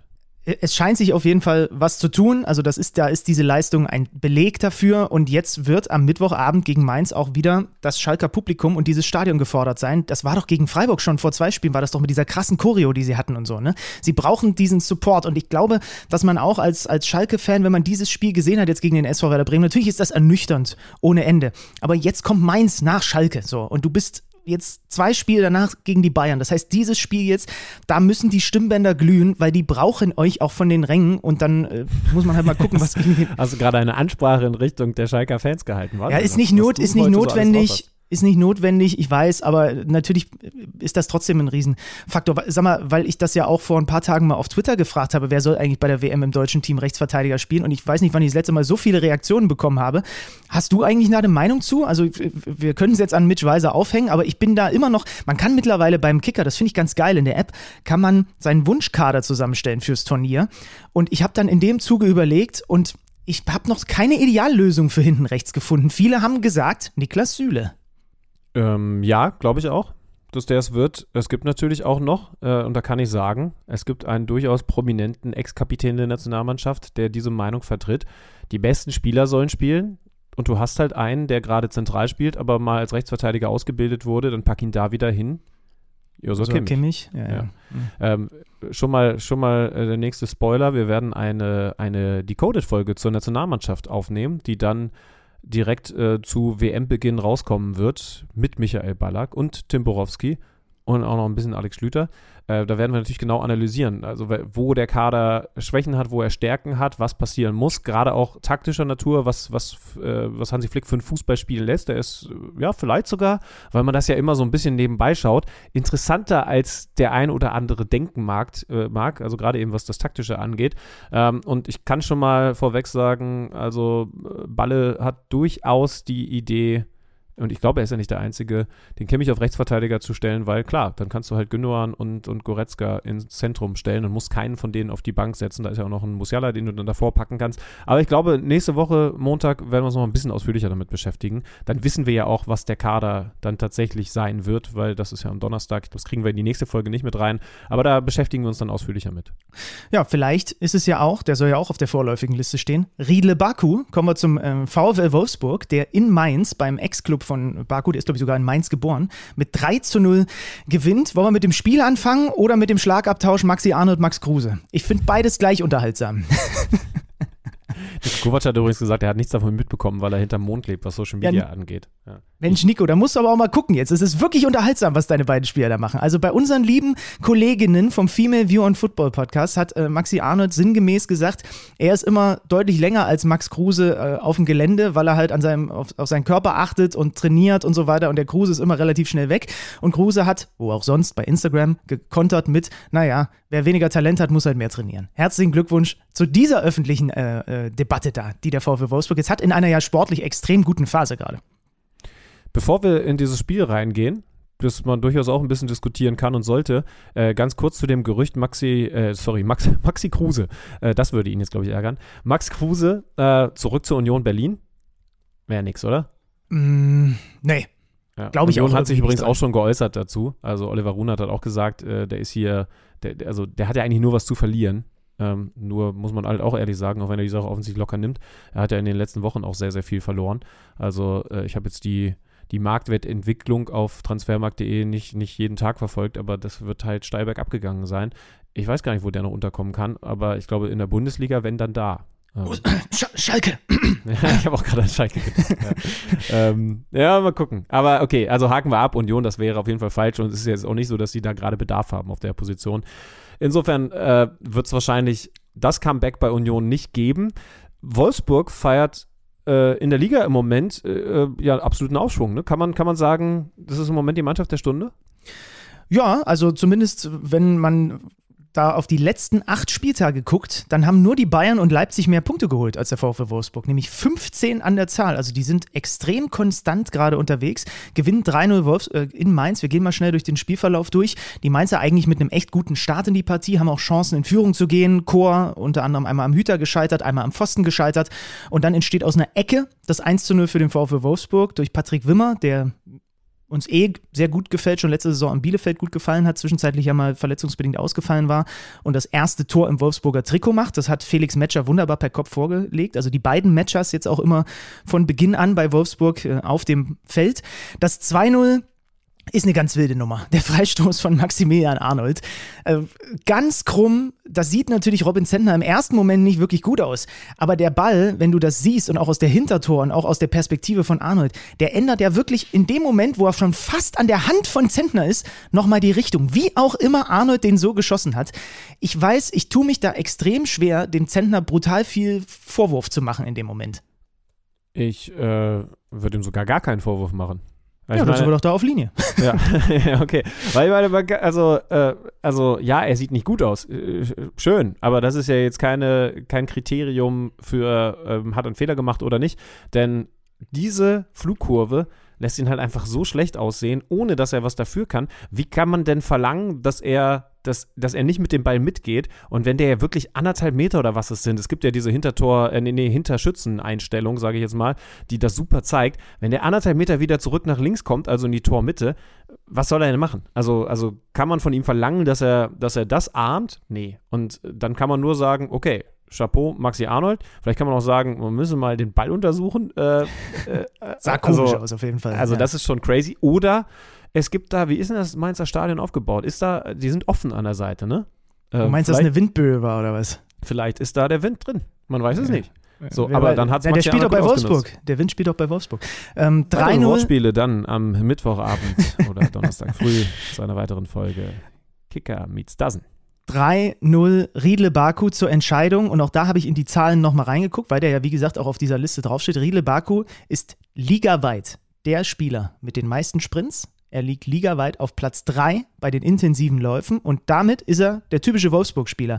Denn der VfL Wolfsburg ist in dieser Partie hat in diesem Spiel 60 Sprints mehr absolviert als der FSV Mainz 05. Wenn man jetzt weiß, dass insgesamt die Wolfsburger in dieser Partie 290 Sprints hatten. Weißt du schon, wie viel anteilig davon einfach, also das, das, das ist wirklich eine, eine Hausnummer, die auch einfach was aussagt. Und du musst halt einfach nur in die Saisonstatistiken reingucken. Wie spielt Kovacs Truppe? Sie spielt mit genau dieser Intensität. Sie machen, haben die meisten Sprints und die meisten intensiven Läufe in der kompletten Fußball-Bundesliga. Und nachdem es zu Beginn so ein bisschen zäher war, zahlt es sich jetzt in den letzten Wochen konstant mit Punkten eben aus, sodass sie fast einen Zweierschnitt haben über die letzten Woche, was die Punkte angeht. Und trotzdem muss man natürlich auch ehrlich sagen, dieses Spiel kannst du sogar verlieren. Ne? Also ähm, Das auch kann da, ganz anders laufen. Logisch. Genau. Also, ne, Standardsituation zum 1-0, verrückter äh, ruhender Ball zum 2-0. Das dritte dann von, von Baku, ja, so ein Ding, was dann halt hinten raus fällt, wenn es schon 2-0 steht und der Gegner kommen muss. Äh, aber Mainz hatte Chancen. Gilt ähnliches wie, wie für die Schalker. Äh, die haben da kein schlechtes Saisonspiel gemacht. Natürlich mit, mit Luft nach oben. Übrigens vorne wieder zurückgewechselt von Burkhardt auf Ingwertsen. Ist so ein bisschen die Beschreibung meines Manager-Talents. Ich habe in der vergangenen Saison Ingwertsen gehabt, weil ich mir dachte, der wird durchstarten. Dann habe ich in, äh, er ist nicht durchgestartet, dann habe ich in dieser Saison Burkhardt, der in der vergangenen Saison durchgestartet ist, verpflichtet. Und jetzt muss man aktuell sagen, natürlich auch weil Johnny Burkhardt Verletzungsprobleme hatte, ist Ingwertsen der bessere und hat Johnny Burkhardt wieder auf die Bank verdrängt, aber eben auch nicht getroffen. Mal gucken, was da weiterhin passiert. Aber also es ist dann schon auch Dusel für, für Wolfsburg dabei. Dusel ist vielleicht sogar ein zu negatives Wort, denn was ja erstmal da ist, und ich glaube, da würde Nico Kovac uns auch absolut zustimmen, ist diese, diese, die, sind diese Basics. Und die hast du alleine über diese läuferische Komponente. Wie lange ist es denn her, dass man bei Wolfsburg sagen musste, unter Florian Kofeld und, und Marc van Bommel vorher, boah, die sind einfach nicht fit genug. Jetzt sind sie vielleicht das fitteste Team der gesamten Liga. Und, und damit gewinnen sie gerade Spiele. Dass du dann nicht jeden Gegner aus dem Stadion schießt, schon klar. Aber unterm Strich bleibt ja festzuhalten, sie gewinnen dieses Spiel 3 zu 0, sie gewinnen gegen Bochum 4 zu 0. Und selbst wenn man sagt, naja, da waren jetzt auch Standardsituationen dabei, offensichtlich sind die sehr, sehr standardstark. Gegen Bochum haben sie ja diese beiden Halbfeldfreistöße gemacht. Jetzt machen sie es eben auf andere Art und Weise. Übrigens von der Position, wo Arnold jetzt getroffen hat, hat er zuletzt diese beiden Tore vorbereitet. Mhm. Äh, also eigentlich von genau da, nur als Flanke und nicht direkt mit Vater- Vaterball geschossen. A, ist es eben auch eine, eine, eine, eine Stärke, eine Qualität, äh, Standardsituationen zu verwandeln. Und B, du spielst dann eben auch zweimal zu null, auch wenn man da in der einen oder anderen Situation Glück hatte. Maxi Arnold ist aber kein Thema für die WM, oder? Das wäre jetzt zu groß geredet. Also eigentlich, eigentlich muss es, wenn dann, übrigens Janik Gerhardt die zuletzt auch sehr stark. Ja. aber die Position ist so gut besetzt. Also jetzt ist zwar auch noch ein Prömel, der ja auch auf dieser vorläufigen Liste äh, wohl stand, irgendwie verletzungsbedingt raus und so, aber die Position ist einfach ja so gut besetzt, dass du sowieso schon Probleme hast. Also auch da, macht gerne mal in der Kicker-App diesen Kader, stellt den mal für euch zusammen. Da werdet ihr mal sehen, dass gerade auf der Position es wirklich kompliziert ist. Ähm, ich würde das dem Maxi Arne, der ja auch hier schon zu Gast war im Podcast, natürlich extrem gönnen. Wir haben ja, glaube ich, damals mit ihm sogar auch über äh, Länderspiele gesprochen. Ähm, aber er hat, glaube ich, bei den äh, Kolleginnen jetzt selber auch gesagt, dass er nicht wirklich damit rechnet und dann, dann ist das halt so. Was ist eigentlich, also du hast jetzt gesagt, das Spiel kann auch anders laufen, aber wie kann es denn sein, dass der FSV Mainz 05 sechs Punkte aus sechs Heimspielen holt?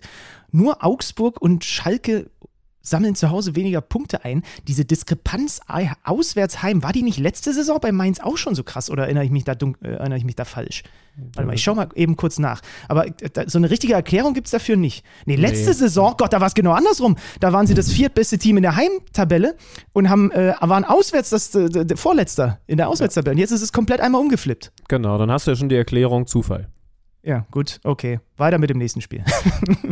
Äh, äh, dann würde ich sagen, also wir bleiben natürlich am Samstag und gucken auf Dortmund-Bochum. Ja. Jo. Ähm, Dortmund gewinnt das Ding ziemlich glatt. Äh, erste gute Nachricht, äh, Marco Reus, ne, auch da schaut man ja auf die Weltmeisterschaft und hatte schon wieder Schlimmstes befürchtet, aber der ist jetzt zurück, nachdem er fünf Spiele ausgesetzt hat. Und bei Dortmund spielt sich auch einer in den vermeintlichen Kader in die Gerüchteküche, in die Diskussionsrunden der 80 Millionen Bundestrainer Yusufa Mukoko. Also, wir halten mal fest. Aller leider, leider aufgrund der Krebserkrankung raus. Dann wird ein Modest geholt und alle sagen, toller Transfer, ah, wie kann der nur von Köln weggehen, er will Champions League spielen. Dann trifft der nicht so, dann, dann schlägt er nicht so ein, wie sich das Dortmund und er selber natürlich erhofft haben. Und es gibt diese Phase in der Saison, wo Mukoku und Modest auf Augenhöhe sind und man überlegt, sollte man den nicht bringen oder ist jetzt Mukoku nicht eigentlich der Bessere? Jetzt überleg mal, wie weit wir in dieser Phase der Saison fortgeschritten sind. Es wird gar nicht mehr diskutiert, wer von beiden spielen sollte, sondern Mukoko, der ist jetzt eventuell sogar ein Kandidat, um mit zur WM zu fahren. Da kannst du mal sehen, wie rasant die Saison aus Sicht des Stürmers, also des immer noch sehr, sehr jungen Stürmers Mukoko verlaufen ist sechs Ligatore und vier Vorlagen. Yusufa Mukoko muss mit zur WM. Also ganz im Ernst, ich habe mal kurz darüber nachgedacht. Es würde keine Sekunde jemand zögern in Spanien oder in Frankreich oder in Italien, wenn du einen 17-Jährigen hast, der so eine Saison spielt. Natürlich kommt er mit in den Kader. Also es, natürlich. Es, es, es, ist schon geil, ne, dass wir uns vornehmen vor der äh, Aufzeichnung, äh, dass wir am Mittwochabend oder eben dann Donnerstag früh ausführlich über den Kader zu reden, aber wir kommen bei keiner Mannschaft drum herum, über die WM zu sprechen. Schaffen wir es jetzt für den Rest der Folge, all diese Themen für die nächste Folge aufzuschieben, weil dann die Kadernominierung ist? Nein, schaffen wir nicht. Und ist auch nicht auch nicht, notwendig. Ich auch nicht. Ist auch, weil darüber diskutieren die Leute ja auch gerade. Ne? Also wie er das da, klar ist das auch extrem fahrlässig von Bochum, ich glaube Ordes war es verteidigt vor dem äh, 0-1, aber wie er den dann da halt auch reinknallt und dann ähm, von der Mittellinie über Riemann hinweg, äh, der da weit draußen steht in der Nachspielzeit der ersten Halbzeit. Zwischenzeitlich hatte Rainer noch einen, an einem klaren Foul in Elfmeter versenkt. Also Yusufa Mokoko. Weil tolle, was hast du tolle Bewegung übrigens von Malen vorher. Darf man auch mal ja. hervorheben. Genau, ähm, und, und, und weil du das gerade ansprichst, ne, also ein Anthony Modest bekommt dann halt ein sportlich wertloses Spiel gegen Kopenhagen, um sich mal zu zeigen, aber auch nur in der Zweierspitze, so als Experiment von, von Edin Terzic vergangene Woche in der Champions League und sieht da halt auch wenig Land, weil weiterhin wenig Bälle in seine Richtung kommen und weil er halt aber auch für das Dortmunder Spiel dann einfach mit dem Ball am Fuß Bälle festmachen und so weiter, sieht dann auch oft auch unglücklich bei ihm einfach aus, ne, dass Bälle verspringen und so und das kannst du nur wettmachen als Stürmer, wenn du vorne halt die Momente bekommst und dann war es gegen Kopenhagen ja sogar sogar so, dass ihm Malen quasi das, das Tor, was er sehr wahrscheinlich gemacht hätte, weggenommen hat, weil er da irgendwie vor ihm an den Ball spitzeln wollte. Also Mokoko hat das Rennen ganz klar für sich entschieden und das ist unglaublich. Wir haben das bei Wirtz schon gesagt, wir haben das bei Musiala gesagt und der gehört auch zu dieser Kategorie und zu dieser Generation, die wir da jetzt hier im, im deutschen Fußball haben. Dass die so jung sind und auf dem Niveau so Fußball spielen, ist, ist brutal. Und Mokoko macht echt viel Spaß zuzugucken. Zum Beispiel gegen äh, Kopenhagen habe ich das ja auch dann im Stadion nochmal sehen können, was da, mit, was da für ein Schwung reinkam, als der eingewechselt wurde, ne? zusammen mit Brandt. So. Und das sind halt einfach Dinge, ähm, deswegen, der hat die Nase mittlerweile meilenweit vor Modest, muss man ehrlich sein. Ich habe vorhin vom MVP gesprochen ähm, eins Maradona in der Bundesliga, warte ich noch drauf, wer auf dem Niveau performt hat. Ich habe es richtig auf dem Schirm, letzte Saison MVP ist, ist ein Kuckuck geworden, oder? Leipzigs ja. Offensivstar, ein Kunko, der das im Moment, finde ich, auch wieder zeigt. Damit sind wir bei Hoffenheim gegen Leipzig. 1 zu 3 aus Hoffenheimer Sicht, weil Christopher Nkunku den Unterschied macht, wie eben auch schon zuletzt, weil man bei Christopher Nkunku ja auch mal festhalten muss, welche Vielseitigkeit der hat. Den einfach nur als, guck mal, der quirlige, sehr, sehr schnelle Spieler abzustempeln, wäre ja völlig falsch. Ne? Der hat ein, ein sehr gutes Füßchen, um bei Standards verdammt gefährlich zu werden. Der hat zuletzt per Kopf getroffen und natürlich bleibt seine Hauptqualität die Geschwindigkeit gepaart mit starker Technik er ist im Moment wieder auf dem Weg, Leipzig in der Tabelle quasi, also ne, sie mit anzupacken und, und diese, diese Leiter zu erklimmen und Leipzig mit im Rucksack nach oben zu ziehen. Ja, bringt, bringt sie zweimal in Führung, ne? perfekt getretener Freistoß, du sagst es, dann das 2-1, nachdem Rüther zwischenzeitlich Vorarbeit von Ex-Leipziger Angelino ähm, mit einer schönen Halbfeldflanke das 1-1 gemacht hat und dann ist eben wieder ein Kunku da. 24 Tore im Kalenderjahr 2022 für ein Kunku und eben dieses von dir angesprochene komplette Paket, was einfach beeindruckend ist. Führt jetzt auch die Torschützenliste mit elf Treffern an. Äh, Dani Olmo dann noch das 3-1 mit einem richtig harten Abschluss, mit einem, richtig, mit einem richtigen Strahl da, der hat auch richtig gut gespielt. So und Leipzig, wo wir vorhin drüber gesprochen haben. Ne? Rosa hatte auch keine Trainingswochen, aber die haben jetzt sechsmal in der Liga und elfmal in Pflichtspielen nicht mehr verloren.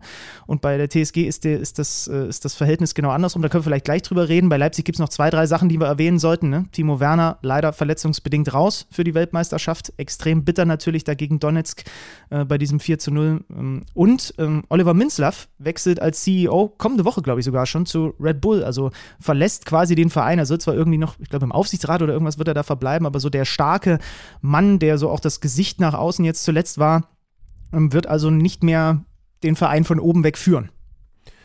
Umso besser, dass Max Eberl dann bald da ist. Da hat ja Minzlaff selber gesagt, äh, erhofft er, dass er dann vielleicht doch noch mal ein, zwei Wochen früher als eigentlich geplant anfängt.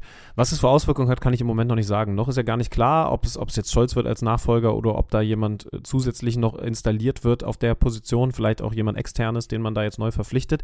Da ist natürlich jetzt die WM-Pause schon, schon sehr, sehr günstig, dass das alles so nicht geplant gewesen ist, aufgrund dieses ähm, äh, Todes von, von Didi Mateschitz, das ist auch ganz, ganz klar.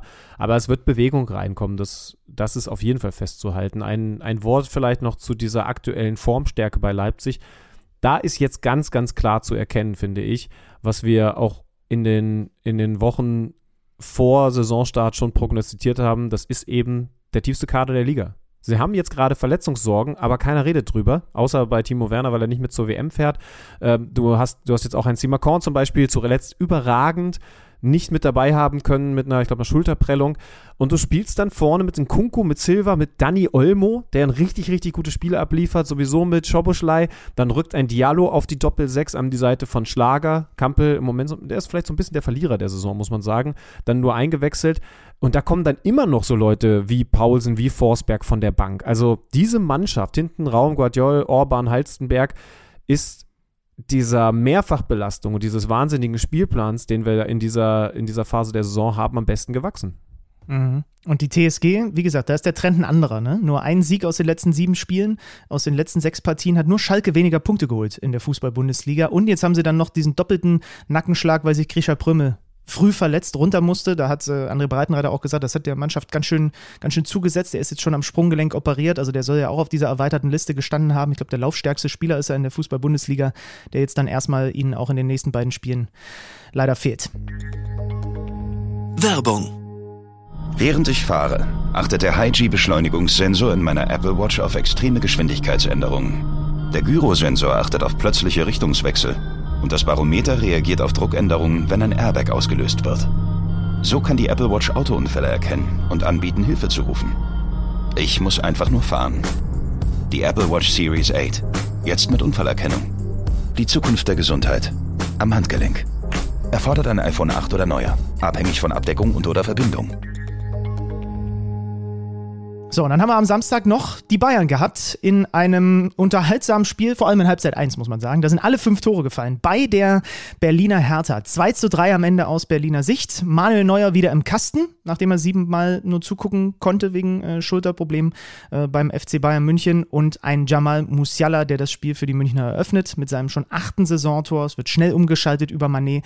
Und weil ich letzte, im letzten Podcast gesagt habe, habe ich dann doch nochmal schnell recherchiert. Da war ja nur mein Gefühl, oh, der Musiala macht aber oft die Führung für die Bayern. Ne? Es ist das vierte Mal in dieser Saison an dem Pflichtspiel, dass Jamal Musiala das 1 zu 0 erzielt. Ähm, dann Choupo-Moting, der in die, aktuell kann der theoretisch auch einfach irgendwo hinfallen und die Bälle gehen trotzdem rein. Also beim, beim 2-0 steht er perfekt richtig nach so einem abgefälschten Ding. Goretzka schießt, wird abgefälscht und reagiert er auch einfach am schnellsten. Beim 3-0 tritt er eigentlich am Ball vorbei, aber im Fallen kommt der Ball dann ans andere Schienbein und geht rein. Choupo-Moting hat in den letzten sieben Pflichtspielen neun Tore gemacht. So, und aktuell kann er eigentlich, er kann gar nicht nicht treffen im Moment. Das zeigt dieses 3-0. Ich habe eine Frage zur Aufstellung von Hertha, weil du die Berliner in letzter Zeit häufiger gesehen hast, auch, auch am Stadion zuletzt als ich. Äh, Kanga nur auf der Bank kam dann in der zweiten Halbzeit für ihn vorne drin Selke, also Lücke Bacchio, der jetzt auch dann wieder getroffen hat, ähm, kommen wir gleich zu, äh, an seiner Seite. Boetius auch mit in der Startaufstellung, aber Konga nur auf der Bank und Selke in der Startaufstellung habe ich noch nicht verstanden. Ne? Also auch Ejuke nur von der Bank. Ist das jetzt auch der Mehrfachbelastung geschuldet, also beziehungsweise hat er härter weniger als andere Mannschaften, dem, dem straffen Spielplan, sage ich jetzt mal, auch mit Blick auf die englische Woche, die dann jetzt kommt in der Bundesliga, da muss dann Hertha ja auch mal unter der Woche ran. Oder, oder ist das nicht so klar, wie es eigentlich dachte, was diese Konstellation vorne drin angeht? Naja, der, der eigentlich die Konstellation relativ klar macht, der hat gefehlt mit äh, Jovetic, ne? Das muss man dazu sagen. Also der war ja jetzt eigentlich so ein bisschen der Maestro, der die ganze Zeit quasi dann von Beginn an gespielt hat und nicht nur dem Spiel so spielerischen Stempel aufgedrückt hat, sondern auch mehrere Spiele am Stück wirklich zwölf Kilometer plus abgerissen hat bei der Hertha. Der war jetzt verletzungsbedingt nicht dabei. Und Kanga hat mich auch ein bisschen irritiert. Ähm, er ist davor gegen, gegen Bremen ist er ausgewechselt worden, also hat die zwei Spiele davor von Beginn an gemacht. Gegen Leipzig ist er zur Pause eingegangen eingewechselt worden. Wir erinnern uns, dass er das Siegtor in der Nachspielzeit gegen Schalke gemacht hat. Ne? Da hat er von Beginn an äh, tatsächlich auf dem, auf dem Feld gestanden. Ich kann, ich habe ehrlicherweise nicht gehört, wie äh, Sandro Schwarz auch vielleicht vor dem Spiel über die, über die Aufstellung von Davy Selke äh, geredet hat, ob er vielleicht auch einfach sich gesagt hat, okay, der soll vorne, der ist vorrangig erstmal für gegen den Ball auf dem Feld. Weißt du? Dass er marschieren soll, dass er die Bayern im Spielaufbau stören soll, dass er eklig sein soll und so weiter. Und dann kannst du mit Kanga in der zweiten Halbzeit, oder Kanga, wie er sich ja selber ausspricht, äh, kannst du nochmal nachladen. So, das könnte jetzt eine, eine Erklärung sein. Wie er sich selber ausspricht, der wird halt einfach französisch ausgesprochen. Ja, Entschuldigung. Ja, und ich habe das eingedeutscht. Wenn Monsieur Kosik das hört, ja, das ist, also es würde ein Engländer sagen, Mr. Schweinsteiger or Schweinsteiger, how he pronounces himself. das wird halt so gesprochen. Ja. Äh, also am Ende, am Ende muss man ja sagen, ne, also die Bayern führen 3-0, aber noch vor der Pause kommt Hertha ran auf 2-3. Volleyabnahme Lücke Bacchio, schon sein sechstes Tor. Und am Ende hat sich ja dann ausgezahlt, ne, dass Selke von Beginn an auf dem Feld steht, weil der holt den Elver raus, ganz unglücklich von Pavard, dem da hinten auf den Haxen tritt und dann haut er das Ding halt selber rein. Ist übrigens ganz kurz, ist ein Elfmeter, den es äh, niemals ohne VRR früher gegeben hätte, was aber jetzt die ja. Entscheidung natürlich nicht, nicht richtiger oder falscher macht, ne? Also vor allen Dingen ja, nicht ja. falscher. Ja. also man muss dann dazu sagen, in der zweiten Halbzeit, ich weiß nicht, wie du es gesehen hast, haben die Bayern das schon souverän gespielt. Ne? Also die Hertha hatte eigentlich nur einen Abschluss, der auch so zu zählen ist hatten, glaube ich, einen Expected Goals Wert in der zweiten Halbzeit von 0,03. Also es ist jetzt nicht so, dass sie brutal krass dann auf den Ausgleich gedrängt haben in Halbzeit 2. Das haben die Bayern, äh, bei denen dann auch noch äh, Fonzie Davis verletzt runter musste, echt souverän gemacht. Was dann aber aus Berliner Sicht dazu führt, dass man ein bisschen, zumindest wenn man jetzt nicht äh, permanent dabei ist, weil man krasser Hertha-Fan ist, ein bisschen verwundert auf die Tabelle schaut und halt feststellt, sie machen doch eigentlich in letzter Zeit immer gute Spiele. Spiele. Ähm, ein Schulterklopfer-Auftritt nach dem anderen, aber sie sind halt doch punktgleich mit Stuttgart auf dem Relegationsrang. Also ist es eine gewisse Gefahr, dass man eigentlich das Gefühl hat, Sandro Schwarz hat den Bock umgestoßen, aber sie kriegen gerade diese gute Phase nicht in genug Punkte umgemünzt, nicht in genügend Punkte. Und es ist halt einfach auch nur normal, dass dann auch mal wieder ein paar schlechtere Spiele kommen. Und aus denen holst du dann sowieso keine Punkte. Das heißt also, du rutscht weiter unten rein, obwohl das Gefühl ein anderes ist. Ja, die, die Gefahr haben wir ja schon ein paar Mal hier thematisiert und die sehe ich, die sehe ich schon. Also, weil am Ende ist es wurscht, ob du gut oder schlecht spielst, die Punkte müssen halt her so. Und das war jetzt einmal gegen Schalke der Fall, aber ringsrum sind halt viele Spiele, ne? du erinnerst dich an diese Phase mit den vier Unentschieden in Folge. Und jetzt waren halt, gut, da waren die Gegner auch, muss man ehrlicherweise sagen, die muss man in so einen Spielverlauf oder in, in, in so, eine, in so eine Saisonphase auch schon mit einrechnen. Ne? Also wenn du zwei, drei in Leipzig verlierst, dann kannst du das gerade machen, vor allem, weil sie ja eigentlich sogar fast noch den, das Unentschieden äh, da hinten rausgequetscht hätten aus diesem Spiel. Du kannst gerade auswärts in Bremen, das war extrem unglücklich, da musst du eigentlich einen Punkt mitnehmen, kannst du auch mal 0-1 äh, verlieren und du kannst gegen die Bayern verlieren. Aber das sind natürlich alles so Argumente, auf die kommt dann keiner mehr zu sprechen, wenn wir irgendwann im März sind und sie stehen immer noch nur bei 15 Punkten oder irgendwie sowas. Deswegen sehe ich diese Gefahr dann tatsächlich schon. Es ist jetzt nicht so, dass äh, alles total im Argen aussieht, wenn man Hertha-Spiele anguckt. Ganz im Gegenteil, da sind auch immer wieder gute Ansätze dabei. Aber sie kriegen halt, haben halt auch nur zweimal bislang gewonnen und das ist dann das ist dann ja zu wenig rausgequetscht irgendwie aus den Leistungen. Umso wichtiger das Spiel am morgigen Dienstag gegen den punktgleichen Konkurrenten von da unten, gegen den VfB Stuttgart. Dann geht es dann am Wochenende nochmal gegen den ersten FC Köln und dann wissen wir, was mit den Leistungen der Hertha zuletzt anzufangen ist. Ähm, übrigens, auch da gilt natürlich, Sandro Schwarz hat dann ein bisschen Zeit. Also es gibt dann doch einige Trainer, die wahrscheinlich total sehnsüchtig auf diese WM-Phase. Ja, wobei, wobei man da dazu sagen muss, also er hat zumindest jetzt nicht diese englischen Wochen wie ein Xabi Alonso oder ein Marco Rose. Ne? Also der kann schon mit seiner Mannschaft auch unter der Woche trainieren. Das ist korrekt, ja. Ne? Eins haben wir noch am Samstag äh, Augsburg gegen Frankfurt. Da haben wir sie wieder, die Frankfurter, die, äh, wenn ich ehrlich bin, für mich der Underdog gewesen sind. Klingt komisch, aber die nach so einem Auftritt gegen Lissabon, den ich dann eben intensiv verfolgen durfte, zum bissigsten Team der Liga reisen müssen, also auch noch eine Auswärtsreise haben gegen den FCA. Und umso höher ist dann anzurechnen, dass sie dieses Spiel 2 zu 1 gewinnen. Weil ganz ehrlich, als ich am, am Dienstagabend an der Hotelbar mit ein, zwei Bier zu viel. Aber wirklich nur ein, zwei. Ein, zwei zu viel. Ach so, okay. über, über das, was Frankfurt da im Moment macht und in Zukunft machen wird, geredet habe, haben wir einstimmig festgehalten, okay, Augsburg ist jetzt ein so dermaßen wehtuender Gegner, das wird verdammt schwierig für Frankfurt und sie gewinnen dieses Spiel trotzdem. Und sie gewinnen das Spiel auch deswegen, weil der FC Augsburg im Moment Führungen nicht in Resultate ummünzt. Also das war jetzt zum wiederholten Male so. Sie sind ja ganz früh durch Berisha noch in der ersten Minute in Führung gegangen. Und jetzt lass mich mal ganz kurz schauen. Also ich weiß auf jeden Fall genau, sie haben gegen Köln sogar äh, auch schon Anfangsviertelstunde, Niederlechner bringt sie in Führung. Gegen RB Leipzig haben sie sogar 3-0 geführt und am Ende die Führung äh, also dann deutlich verspielt. Und gegen Stuttgart war es auch so, dass Niederlechner sie sogar schon in der vierten Minute in Führung bringt. So. Und das ist natürlich maximal bitter, dass du dann jetzt trotzdem so eine Phase hast, nachdem wir auch ja mit Stefan Reuter gesprochen hatten, wo sie hintereinander weg auch Punkte geholt haben. Jetzt hast du halt drei aus vier wieder verloren, obwohl du in den meisten Spielen sogar vorne lagst und halt einfach da dich um diese gute Ausgangslage jedes Mal bringst. Insgesamt fünfmal sieglos, nachdem Rode wieder zum 1 zu 1 getroffen hat, macht Knauf das 2 zu 1. Er ja auch einer, der, der wieder in den Kader rutscht und noch sehr, sehr wichtig werden kann. Man muss festhalten, Kevin Trapp hält zweimal sensationell. Also auch das ist natürlich ein Spiel, das anders ausgehen kann. Aber Augsburg holt wieder keine Punkte. Ist es dann beim FCA auch so, dass diese wahnsinnig intensive Spielweise dem Team besonders wehtut, weil man jetzt gerade auf letzter Rille fährt? Wahrscheinlich. Ne? Hm, ja, und es kommt halt das, was du ansprichst, diese, diese fehlende Effizienz dann jetzt einfach mit rein. Ne? Also wenn du dir diese Spiele anguckst, die sie zuletzt hatten, die haben drei Tore gegen Leipzig gemacht und trotzdem in Anführungsstrichen aber ne, Spielverlauf, wie gesagt, 3-0 geführt, nur unentschieden. Du machst zwei Tore in Köln und verlierst. Du triffst jeweils auch in Stuttgart und gegen Frankfurt. Und dann muss halt irgendwann auch mal wieder zumindest so ein Punkt dann noch da, da, dabei rumkommen. Aber äh, klar, Effizienz, wenn du halt dann also was willst du machen, wenn Trapp das Ding so sensationell pariert, wie er es gegen Demirovic macht, ne? Also das ist dann halt der Unterschied. Und bei Knauf im Übrigen, der trifft den Ball alles andere als optimal, so wie mir das mein Papa immer gesagt hat. Ist egal, wie du das Ding triffst, Hauptsache irgendwie geht, Hauptsache geht irgendwie ins Tor. Ja, also es war ja eine viel höhere Wahrscheinlichkeit eigentlich, dass Demirovic die Augsburger in Führung bringt, als dass Knauf mit diesem Gurkending Frankfurt in Führung bringt. So. Und das passt vielleicht dann gerade so in diese Phase rein. Die große Trainerkarriere von Papa Zander muss ich nochmal nachverfolgen. Aber mit diesen Anweisungen kann sie eigentlich nur großartig gewesen sein.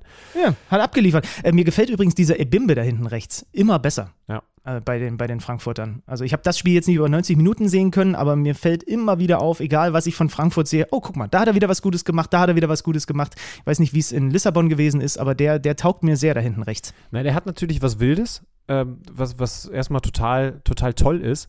Ähm, muss, glaube ich, so ein paar Sachen schon auch noch kapieren, aber das bringt dir ja auch, das bringt dir auch totalen Luxus auf der Position, wenn du, wenn du als Oliver Glasner sagen kannst, ich will da einen Ibimbe oder ja, wäre es die Alternative, ein Lenz, ne, der, der das Ding dann ganz anders spielt, also sehr viel sicherer spielt. Man muss mal wieder ein großes Kompliment in Richtung der Scouting-Abteilung, in Richtung der, ich weiß, den Titel gibt es nicht, Transferabteilung von Eintracht Frankfurt machen und dann ja umso mehr die Augenbrauen hochziehen, wenn man jetzt hört, dass Sensationsscout Ben Manga angeblich Sportdirektor bei einem Premier League-Verein werden soll. Mhm. Denn auf dem fußt ja diese ganze Personalpolitik der letzten Jahre. Ne? Also diese Ebimbis und, und also Kolomoani noch krasser wahrscheinlich, die hat ja offensichtlich er zu verantworten, zumindest zu großen Teilen. Das heißt also, er, wenn wir über MVPs reden, ne, also das wäre ein verdammter Aderlass, wenn der weggeht. Total. Und trotzdem also natürlich ein total verdienter Schritt für ihn persönlich, ne? muss man ja auch festhalten. Ja. Ja, den hat damals, glaube ich, Freddy Bobic mit zur Frankfurter Eintracht gebracht, ne? Und äh, die haben dann da zusammen reihenweise die Spieler ausgegraben, die bei der Eintracht durch die Decke gegangen äh, sind. Also das wird, wird der Eintracht sehr, sehr wehtun. Ein Spiel haben wir noch an diesem Spieltag. Das war der Auftakt am Freitag. Konntet ihr live sehen bei uns auf The Zone. Borussia Mönchengladbach gegen den VfB Stuttgart und die Gladbacher gewinnen mit 3 zu 1. Und das liegt auch daran, dass Jonas Hofmann zurück ist. Nach Schulter-Eckgelenkssprengung ähm, macht er nach handgestoppten drei Minuten Minuten und 8 Sekunden mit einer wunderschönen Direktabnahme nach einer Flanke von Plea das 1 zu 0. Und wo wir gerade darüber gesprochen haben bei den Augsburgern, dass sie häufig früh in Führung gehen, die Stuttgarter gehen häufig ganz früh in Rückstand. Das ist jetzt das achte Gegentor für den VfB gewesen in der Anfangsviertelstunde. Und damit machst du dir die Aufgabe in der Fußball-Bundesliga nicht unbedingt leichter. Ja, hat das mit der Mannschaft gemacht, die, die dann erstmal glücklich sein konnten, dass Gladbach nicht sogar mit 2 zu 0 in Führung geht. Benzebaini hatte, hatte die nächste Chance. Also, also Stuttgart hat im Moment Probleme, in Partien reinzufinden und das dann abzuschütteln. Aber Stuttgart hat ja auch, das ist nicht ganz die Dimension von Bayern 04 Leverkusen, aber ja doch vergleichbar. Stuttgart hat auch ein spielerisches Talent, das besonders ist für die Tabellenregion, in der sie spielen. Und einer tut sich im Moment besonders vor, über den haben wir, glaube ich, lange nicht geredet, Thiago Tomasch. Für mich gerade einer der, der beeindruckendsten, am meisten Spaß machenden Spieler in der Fußball-Bundesliga. Ja, es ärgert mich jetzt doch dann wieder, dass ich ihn aus dem Kicker-Manager-Team rausgenommen habe, natürlich. Ähm, also, um den Spielfilm komplett zu machen, 2-0 Gladbach, Tyram, wieder Vorlage Player, diesmal mit einem Ball in die Tiefe. Markus Tyram vollendet das Ganze. Vorher hatten die Stuttgarter noch moniert. Hast du die Szene noch vor Augen? Benzebaini gegen Anton, ne? ob es da eine Tätlichkeit gegeben hat. Ja, stimmt, es gab ja. dann nach Review gelb, weil es eher eben so eine Art sich vom Gegner frei machen gewesen ist und keine aktive, ich schlag dem jetzt da direkt mal. Es sah im ersten Moment nicht, nicht gut aus, ehrlicherweise aus Benzebaini Sicht. Ähm, aber es gab das Review des Unparteiischen und dann haben sie es bei gelb belassen. Ja, du hast gesagt, das 2 zu 0. Ähm, äh, Thomas hatte davor schon eine ganz gute Chance gehabt, aber trifft dann äh, mit, mit äh, und wie? Ja, also, ja. also mit, mit, mit, mit einer Aktion, die die du eigentlich nicht drauf haben darfst, wenn du bei einer Mannschaft da unten im Tabellenkeller spielst. ähm, ja. Ist ja, ist ja für Silas äh, quasi in, die Start, in der Startelf gewesen. Ne? Und man muss sich das so vorstellen, falls ihr es nicht vor Augen habt. Der kriegt den Ball mehr oder weniger mit dem Rücken zum gegnerischen Tor und einem Gegenspieler, Marvin Friedrich, nämlich in seinem Rücken. Und der erste Kontakt ist dass er mit dem linken Bein so leicht über den Ball geht und mit dem rechten Bein das Ding sich mit der Hacke um den Friedrich rumlegt, um ihn dann am Ende im Tor unterzubringen. Das ist eine unglaublich schwere koordinative Aktion da. Übrigens also auch total Moment. geil, weil man vorher, wenn man die Augen schon bei ihm hat, in den Slomos kann man das sehr schön sehen, erkennt, dass er schon, schon vororientiert ist. Sowieso ein ganz wichtiger Begriff für, für, für Fußballspieler. Also er, ja. er guckt schon, welche Bewegung kann ich machen, wenn der Ball gleich zu mir kommt und er macht dann eben genau die richtige, äh, macht, dieses, macht dieses Tor, macht diesen Anschlusstreffer, der am Ende wertlos gewesen ist, weil erstens äh, Girassi noch vergibt. Äh, gute Parade Boah, von. Was eine Chance. ja, wobei, also, ja. ja also du bist doch, du bist doch der, der sonst immer hier sagt. Ist das wirklich eine tolle Parade? Also Toll da, nicht äh, schnell genug weggesprungen von Sippel. Ja. So ist meine genau. Einschätzung. Genau. Wo, wobei, das wird ihm natürlich auch gut tun. Ne? Der hat ja schon in Abwesenheit von äh, Jan Sommer auch hier und da mal so ein paar Wackler drin gehabt und wurde da auch so ein bisschen angezählt hier und da.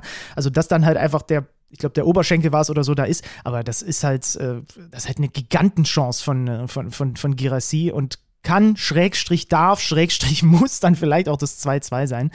Und dann in der Nachspielzeit Hermann eingewechselt zum 3-1 und Gladbach gewinnt das Spiel. Also kann auch aus Stuttgarter Sicht zumindest mit einem Punkt weggehen, die Partie. Ja. Übrigens vorbereitet dieses Tor von Flacco durch Kone, der wieder vor allen Dingen mit seiner Physis einen sehr, sehr starken Eindruck hinterlassen hat. Ich muss ja zugeben, dass ich die Offensive bei Gladbach so ein bisschen unterschätzt habe oder sind es einfach auch etwas überbewertete Zahlen? Äh, also, also quasi Zahlen, die man nicht überinterpretieren darf, wenn man eben schaut, dass, dass Tyram einer der Top-Torjäger der Liga ist, dass Player, ich glaube sogar der Top-Vorbereiter der Liga ist, ne? Da habe ich jetzt nicht, äh, nicht genau. Ich glaube, das ist Kolomuani, aber er kommt kurz dahinter. Ja, genau.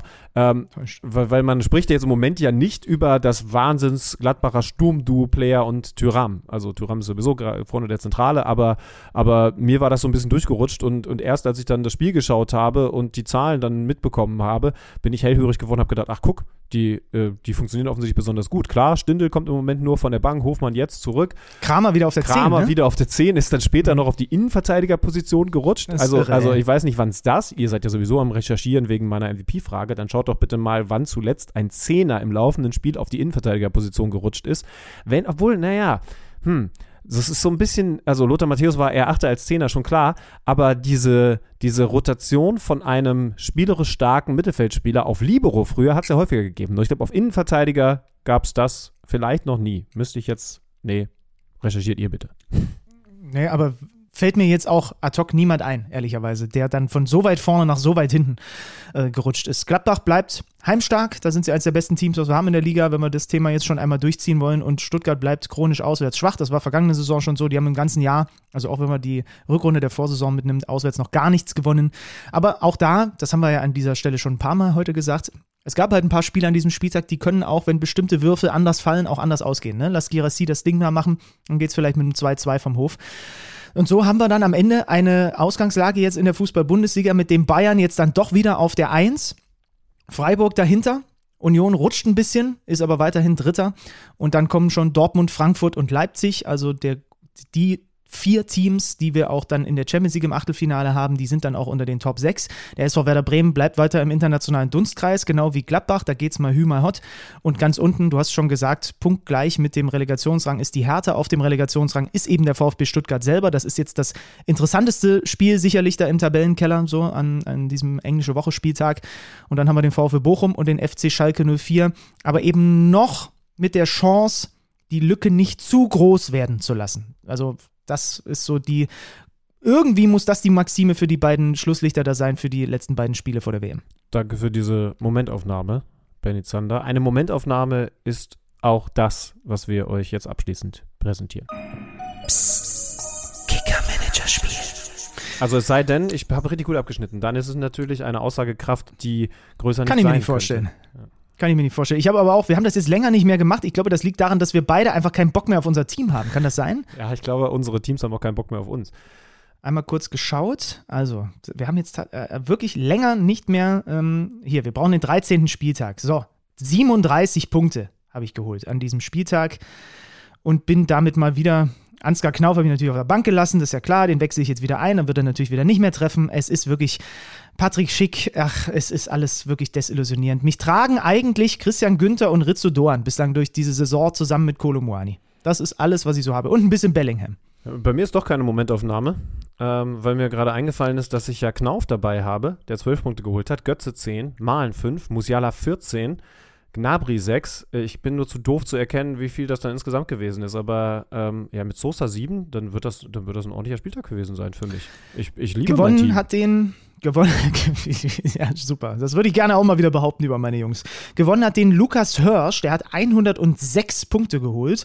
Und der aktuelle Tabellenführer in unserer Liga, die immer noch von mir mal den richtigen Namen wieder bekommen muss, heißt Brown Sugar. 919 Punkte, aber das ist ganz eng da oben mit Motte 08, nur sechs Punkte dahinter. Es ist Wahnsinn, was wir in der KMD-Liga für ein enges Rennen haben. Alex Schlüter und Benny Zander findet ihr ich glaube noch nicht mal in den Top 100, wenn mich nicht alles ja, ich, ich scrolle auch gerade Aber es gibt einen, weißt du, was ich hier gerade sehe? Es gibt einen Alexander Zander, Platz 38. Alexander Ja, Zander, der haben wir gemeinsam einen Account, ohne es zu wissen? Ja, der ist auf jeden Fall doppelt so gut wie wir. Ähm, das erklärt's. Ja. Ja.